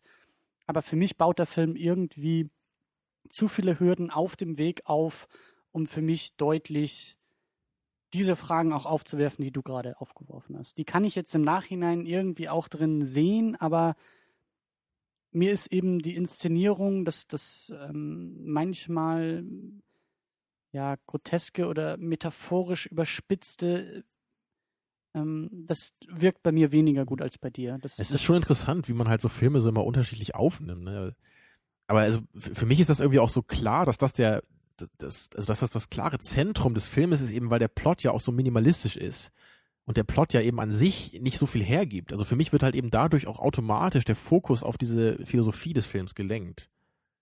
Also deswegen ist der minimalistische Plot überhaupt kein Problem für mich. Also weil ich, ich will halt im Grunde gar nicht abgelenkt werden von ganz vielen Events, die da jetzt noch passieren. Ich will diese kleine Geschichte haben mit dem, mit dem Fokus äh, auf, auf den Inhalt. Ja, aber was ich dich halt gerade noch fragen wollte, eigentlich, ähm, würdest du jetzt sagen, dass der, der Film halt eigentlich jetzt einfach nur nicht so richtig was für dich ist? Oder würdest du den Film schon an mancher Stelle kritisieren wollen? Also findest du, der Film macht das, was er will, falsch? Oder macht das einfach nur auf so eine Art und Weise, dass es dir nicht so richtig zusagt? Das ist eine richtig, richtig gute Frage. Es ist natürlich auch immer schwierig bei solchen für viele Leute Meisterwerken und dann auch Filmen mit so einem Status dann irgendwie zu kritisieren, weil sich dann eben auch leicht die Frage stellt, liegt es an mir oder liegt es am Film? Ähm, ich glaube schon, dass ich den Film auch kritisieren kann, aber dann stellt sich auch wieder, glaube ich, schnell die Frage, ja, aber wäre das denn nicht ein anderer, ein anderer Film? Und wenn du auch sagst, Mhm. das ganze Ding ist irgendwie als so ein kunstvolles Projekt irgendwie auch verstanden, dann muss ich vielleicht sagen, ich verstehe die Kunst nicht oder ich verstehe die Intentionen des Künstlers nicht oder für mich hat diese Kunstform weniger Wert, weil ich einfach nicht das sehe, was andere drin sehen, anstatt eben zu sagen, der Film ist irgendwie kaputt oder der Film ist jetzt irgendwie unbedingt schlecht. Ähm, Mhm.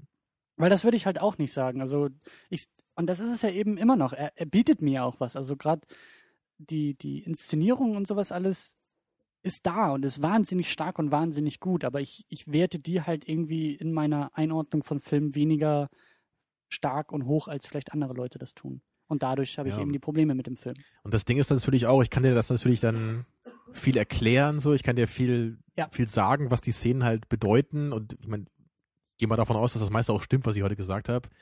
Also es macht zumindest Sinn und ich habe das meistens auch jetzt irgendwie so wiedergefunden, so in Texten, die ich irgendwie mal gelesen habe dazu.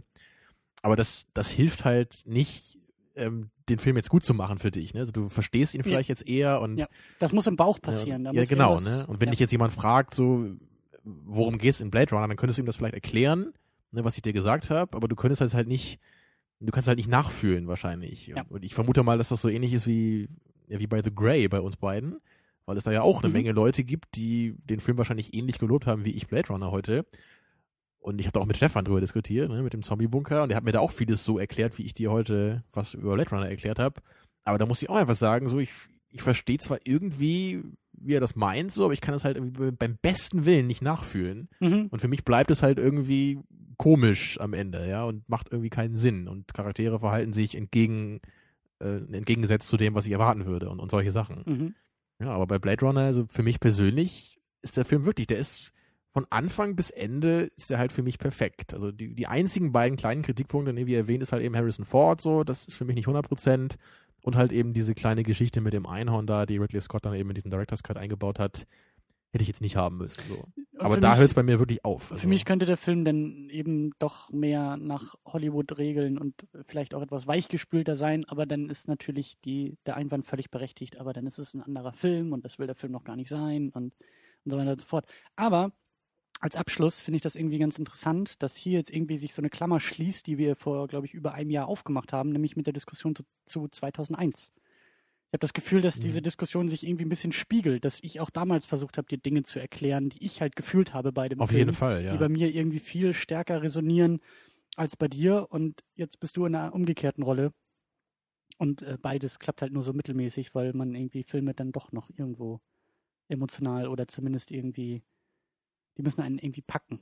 Ja. Die darf man nicht nur erklärt bekommen, die müssen Und ich wünsche mir halt auch, dass das bei dem, bei dem Lynch-Film, ne, bei Mulholland Drive, wenn wir den irgendwann mal gucken und wir irgendeinen Fan auftreiben, dass der Ja. das auch irgendwie schafft, zumindest ne, mir diese ganzen Szenen mal irgendwie zu erklären. Dass ich verstehe, was das soll. So, ne? Und dann kann ich immer noch sagen, ist vielleicht nichts für mich, so, aber ich endlich verstehe ich verstanden, das und es ist nicht nur Kartoffelsalat vielleicht. Ja. ja. Puh, das war mal wieder eine Sitzung. Ja, und ich habe bestimmt noch nicht alle Details angesprochen, die ich dir noch gerne erklärt hätte. Und es gibt bestimmt noch zehn Sachen, so die ich noch ausführlich hätte erklären können. Aber so ist das bei Lieblingsfilmen, da kann man eigentlich äh, Stunden um Tage noch diskutieren und äh, drauf zeigen Ja. und gut finden. Aber wirklich so diese ganzen kleinen Details, ne, dieser religiöse Symbolismus, sind wir jetzt auch nicht viel drauf eingegangen. Aber Ja. gerade wenn man da, wenn man auch ein bisschen so mit Blick darauf den Film schaut, dann erkennt man da eine Menge wieder in kleinen Momenten. Ja, Und das ist wahrscheinlich auch noch ein Kriterium für den Lieblingsfilm, würde ich sagen. Dass so die Details sich nicht schnell erschöpfen. Ne, dass man eben auch nicht, wie du bei Star Wars sagtest, man hat das Gefühl, man, man kennt irgendwie alles Wichtige bei dem Film nach ein, zwei Mal gucken. Ne, wenn man wirklich das Gefühl hat, so dieser, dieser kleine Moment, den kann ich erst jetzt nach Jahren richtig verstehen. auf so einer handwerklichen Ebene oder auf der interpretatorischen Ebene? Weil du sagst, ich habe jetzt diese Lebenserfahrung oder ich, ich, ich weiß einfach mehr und kann Genau. es dadurch verstehen? Also Okay. die, die, die Szene war ja schon immer da, aber du kannst ihr wahrscheinlich irgendwann erst den angemessenen Respekt irgendwie zollen. Oder du kannst sie als richtig einordnen. Ja, oder ich meine, bei Apocalypse Now gibt es zum Beispiel einen so einen Moment, wo halt dieser Lance, diesen kleinen Hund, den er auf so einem vietnamesischen Schiff halt findet, den, den nimmt er halt an sich und verbirgt ihn halt so bei sich im Körper, hat ihn immer dabei für den Rest des Films. Das war halt einfach da ein Element, was ich früher nie gesehen habe, zum Beispiel. Das hab ich, ist mir aber gar nicht klar gewesen, was das bedeutet. Mhm. Natürlich, wenn mich jemand gefragt hätte, hat Lance einen Hund dabei, würde ich sagen, ja, der hat diesen einen Hund. Aber ich habe erst später verstanden, ne, was das halt eben bedeutet. Ne, dass er eben dieses kleine, verletzliche Etwas, eben was irgendwie in ihm selber auch ist, halt irgendwie einschließt ne, und seine äußere Hülle halt sich davon entfernt. Von diesem kleinen, unverletzlichen, kindhaften Kern. Ne, nur als Beispiel jetzt. Und, Ja. und, und, und diese Momente meine ich, ne, dass man wirklich so dann irgendwann so diese ganzen kleinen Details erkennt, für sich selber verarbeitet und dann eben in so in ein großes Mosaik auch so zusammenfügt. Und du hast das Stichwort geliefert für äh, die nächste Woche. Wir versuchen nämlich auch ein großes Mosaik zusammenzufügen. Tja, ne? Also erstmal müssen wir kurz sagen, wir trotz großen Andrangs in den Kommentaren bei uns, Stimmt. wir, wir haben uns doch dagegen entschieden, Gravity zu gucken. Hauptsächlich wirklich aus finanziellen Gründen und aus 3D-Abneigungen. Obwohl Ja, ja, anscheinend uns wurde nahegelegt, 3D würde sich wohl lohnen bei dem Film. Aber es sind so, es, es, es sind so, so viele Punkte, die da irgendwie auch zusammenkommen, weil ich, wir waren für Elysium wieder im Multiplex und ich mag, ich habe das Gefühl, das langt jetzt erstmal wieder für eine ganz lange Zeit, Mhm. um diesen Ort Genau. aufzusuchen. Und in unseren kleinen Kinos, wo wir halt gerne hingehen hier, da gibt's auch so zwei, ne, die wir da immer auf der Liste haben, aber da kommt der Film leider einfach nicht. Ja. Oder zumindest bisher nicht. Vielleicht haben wir Glück und da springt irgendwie doch nochmal so eine Ja, Sichtung dann würden wir es nachholen. Aber, Aber momentan wäre es halt so, wir müssen den Film in 3D gucken, was wir nicht wollen, und das würde irgendwie über 13 Euro kosten in einem Kino, wo wir uns nicht wohlfühlen. Genau. Und ich meine, der Film ist auch nur 90 Minuten lang und dafür dann irgendwie über 10 Euro zu bezahlen, finde ich auch ein bisschen absurd, ehrlich gesagt.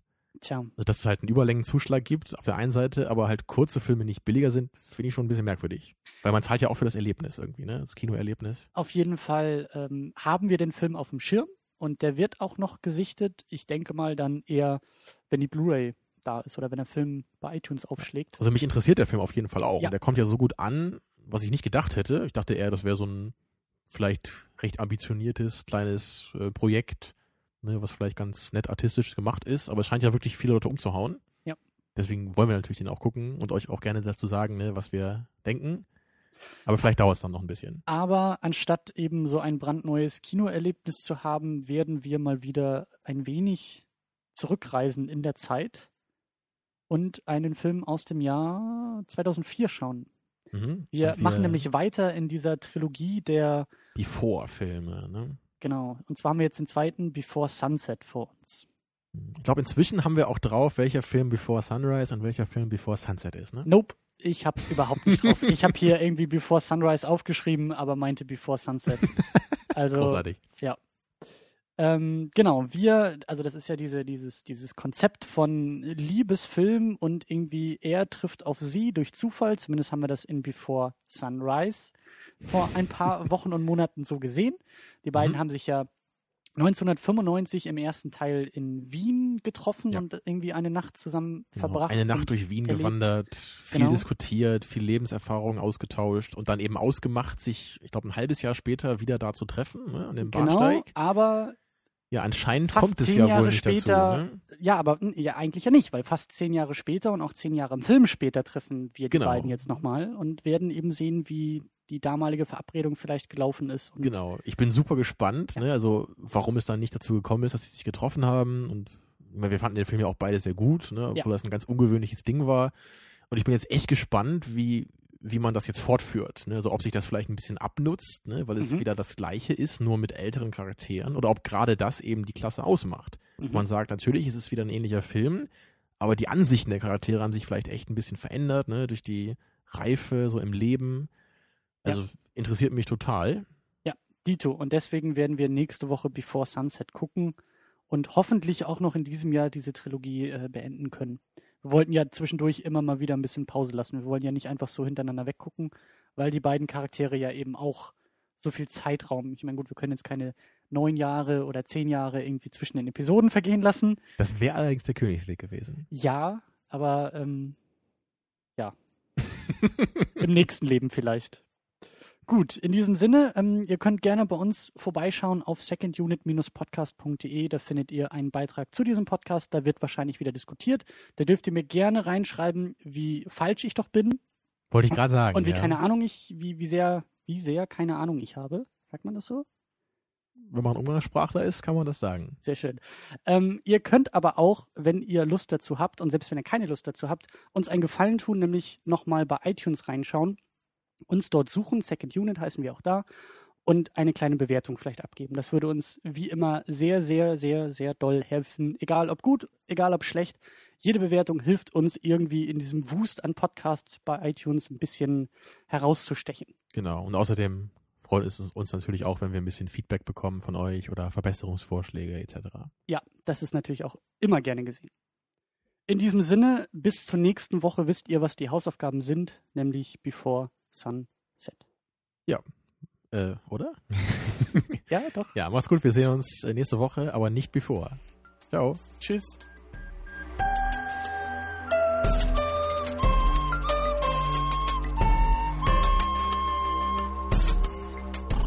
Second Unit. Second unit.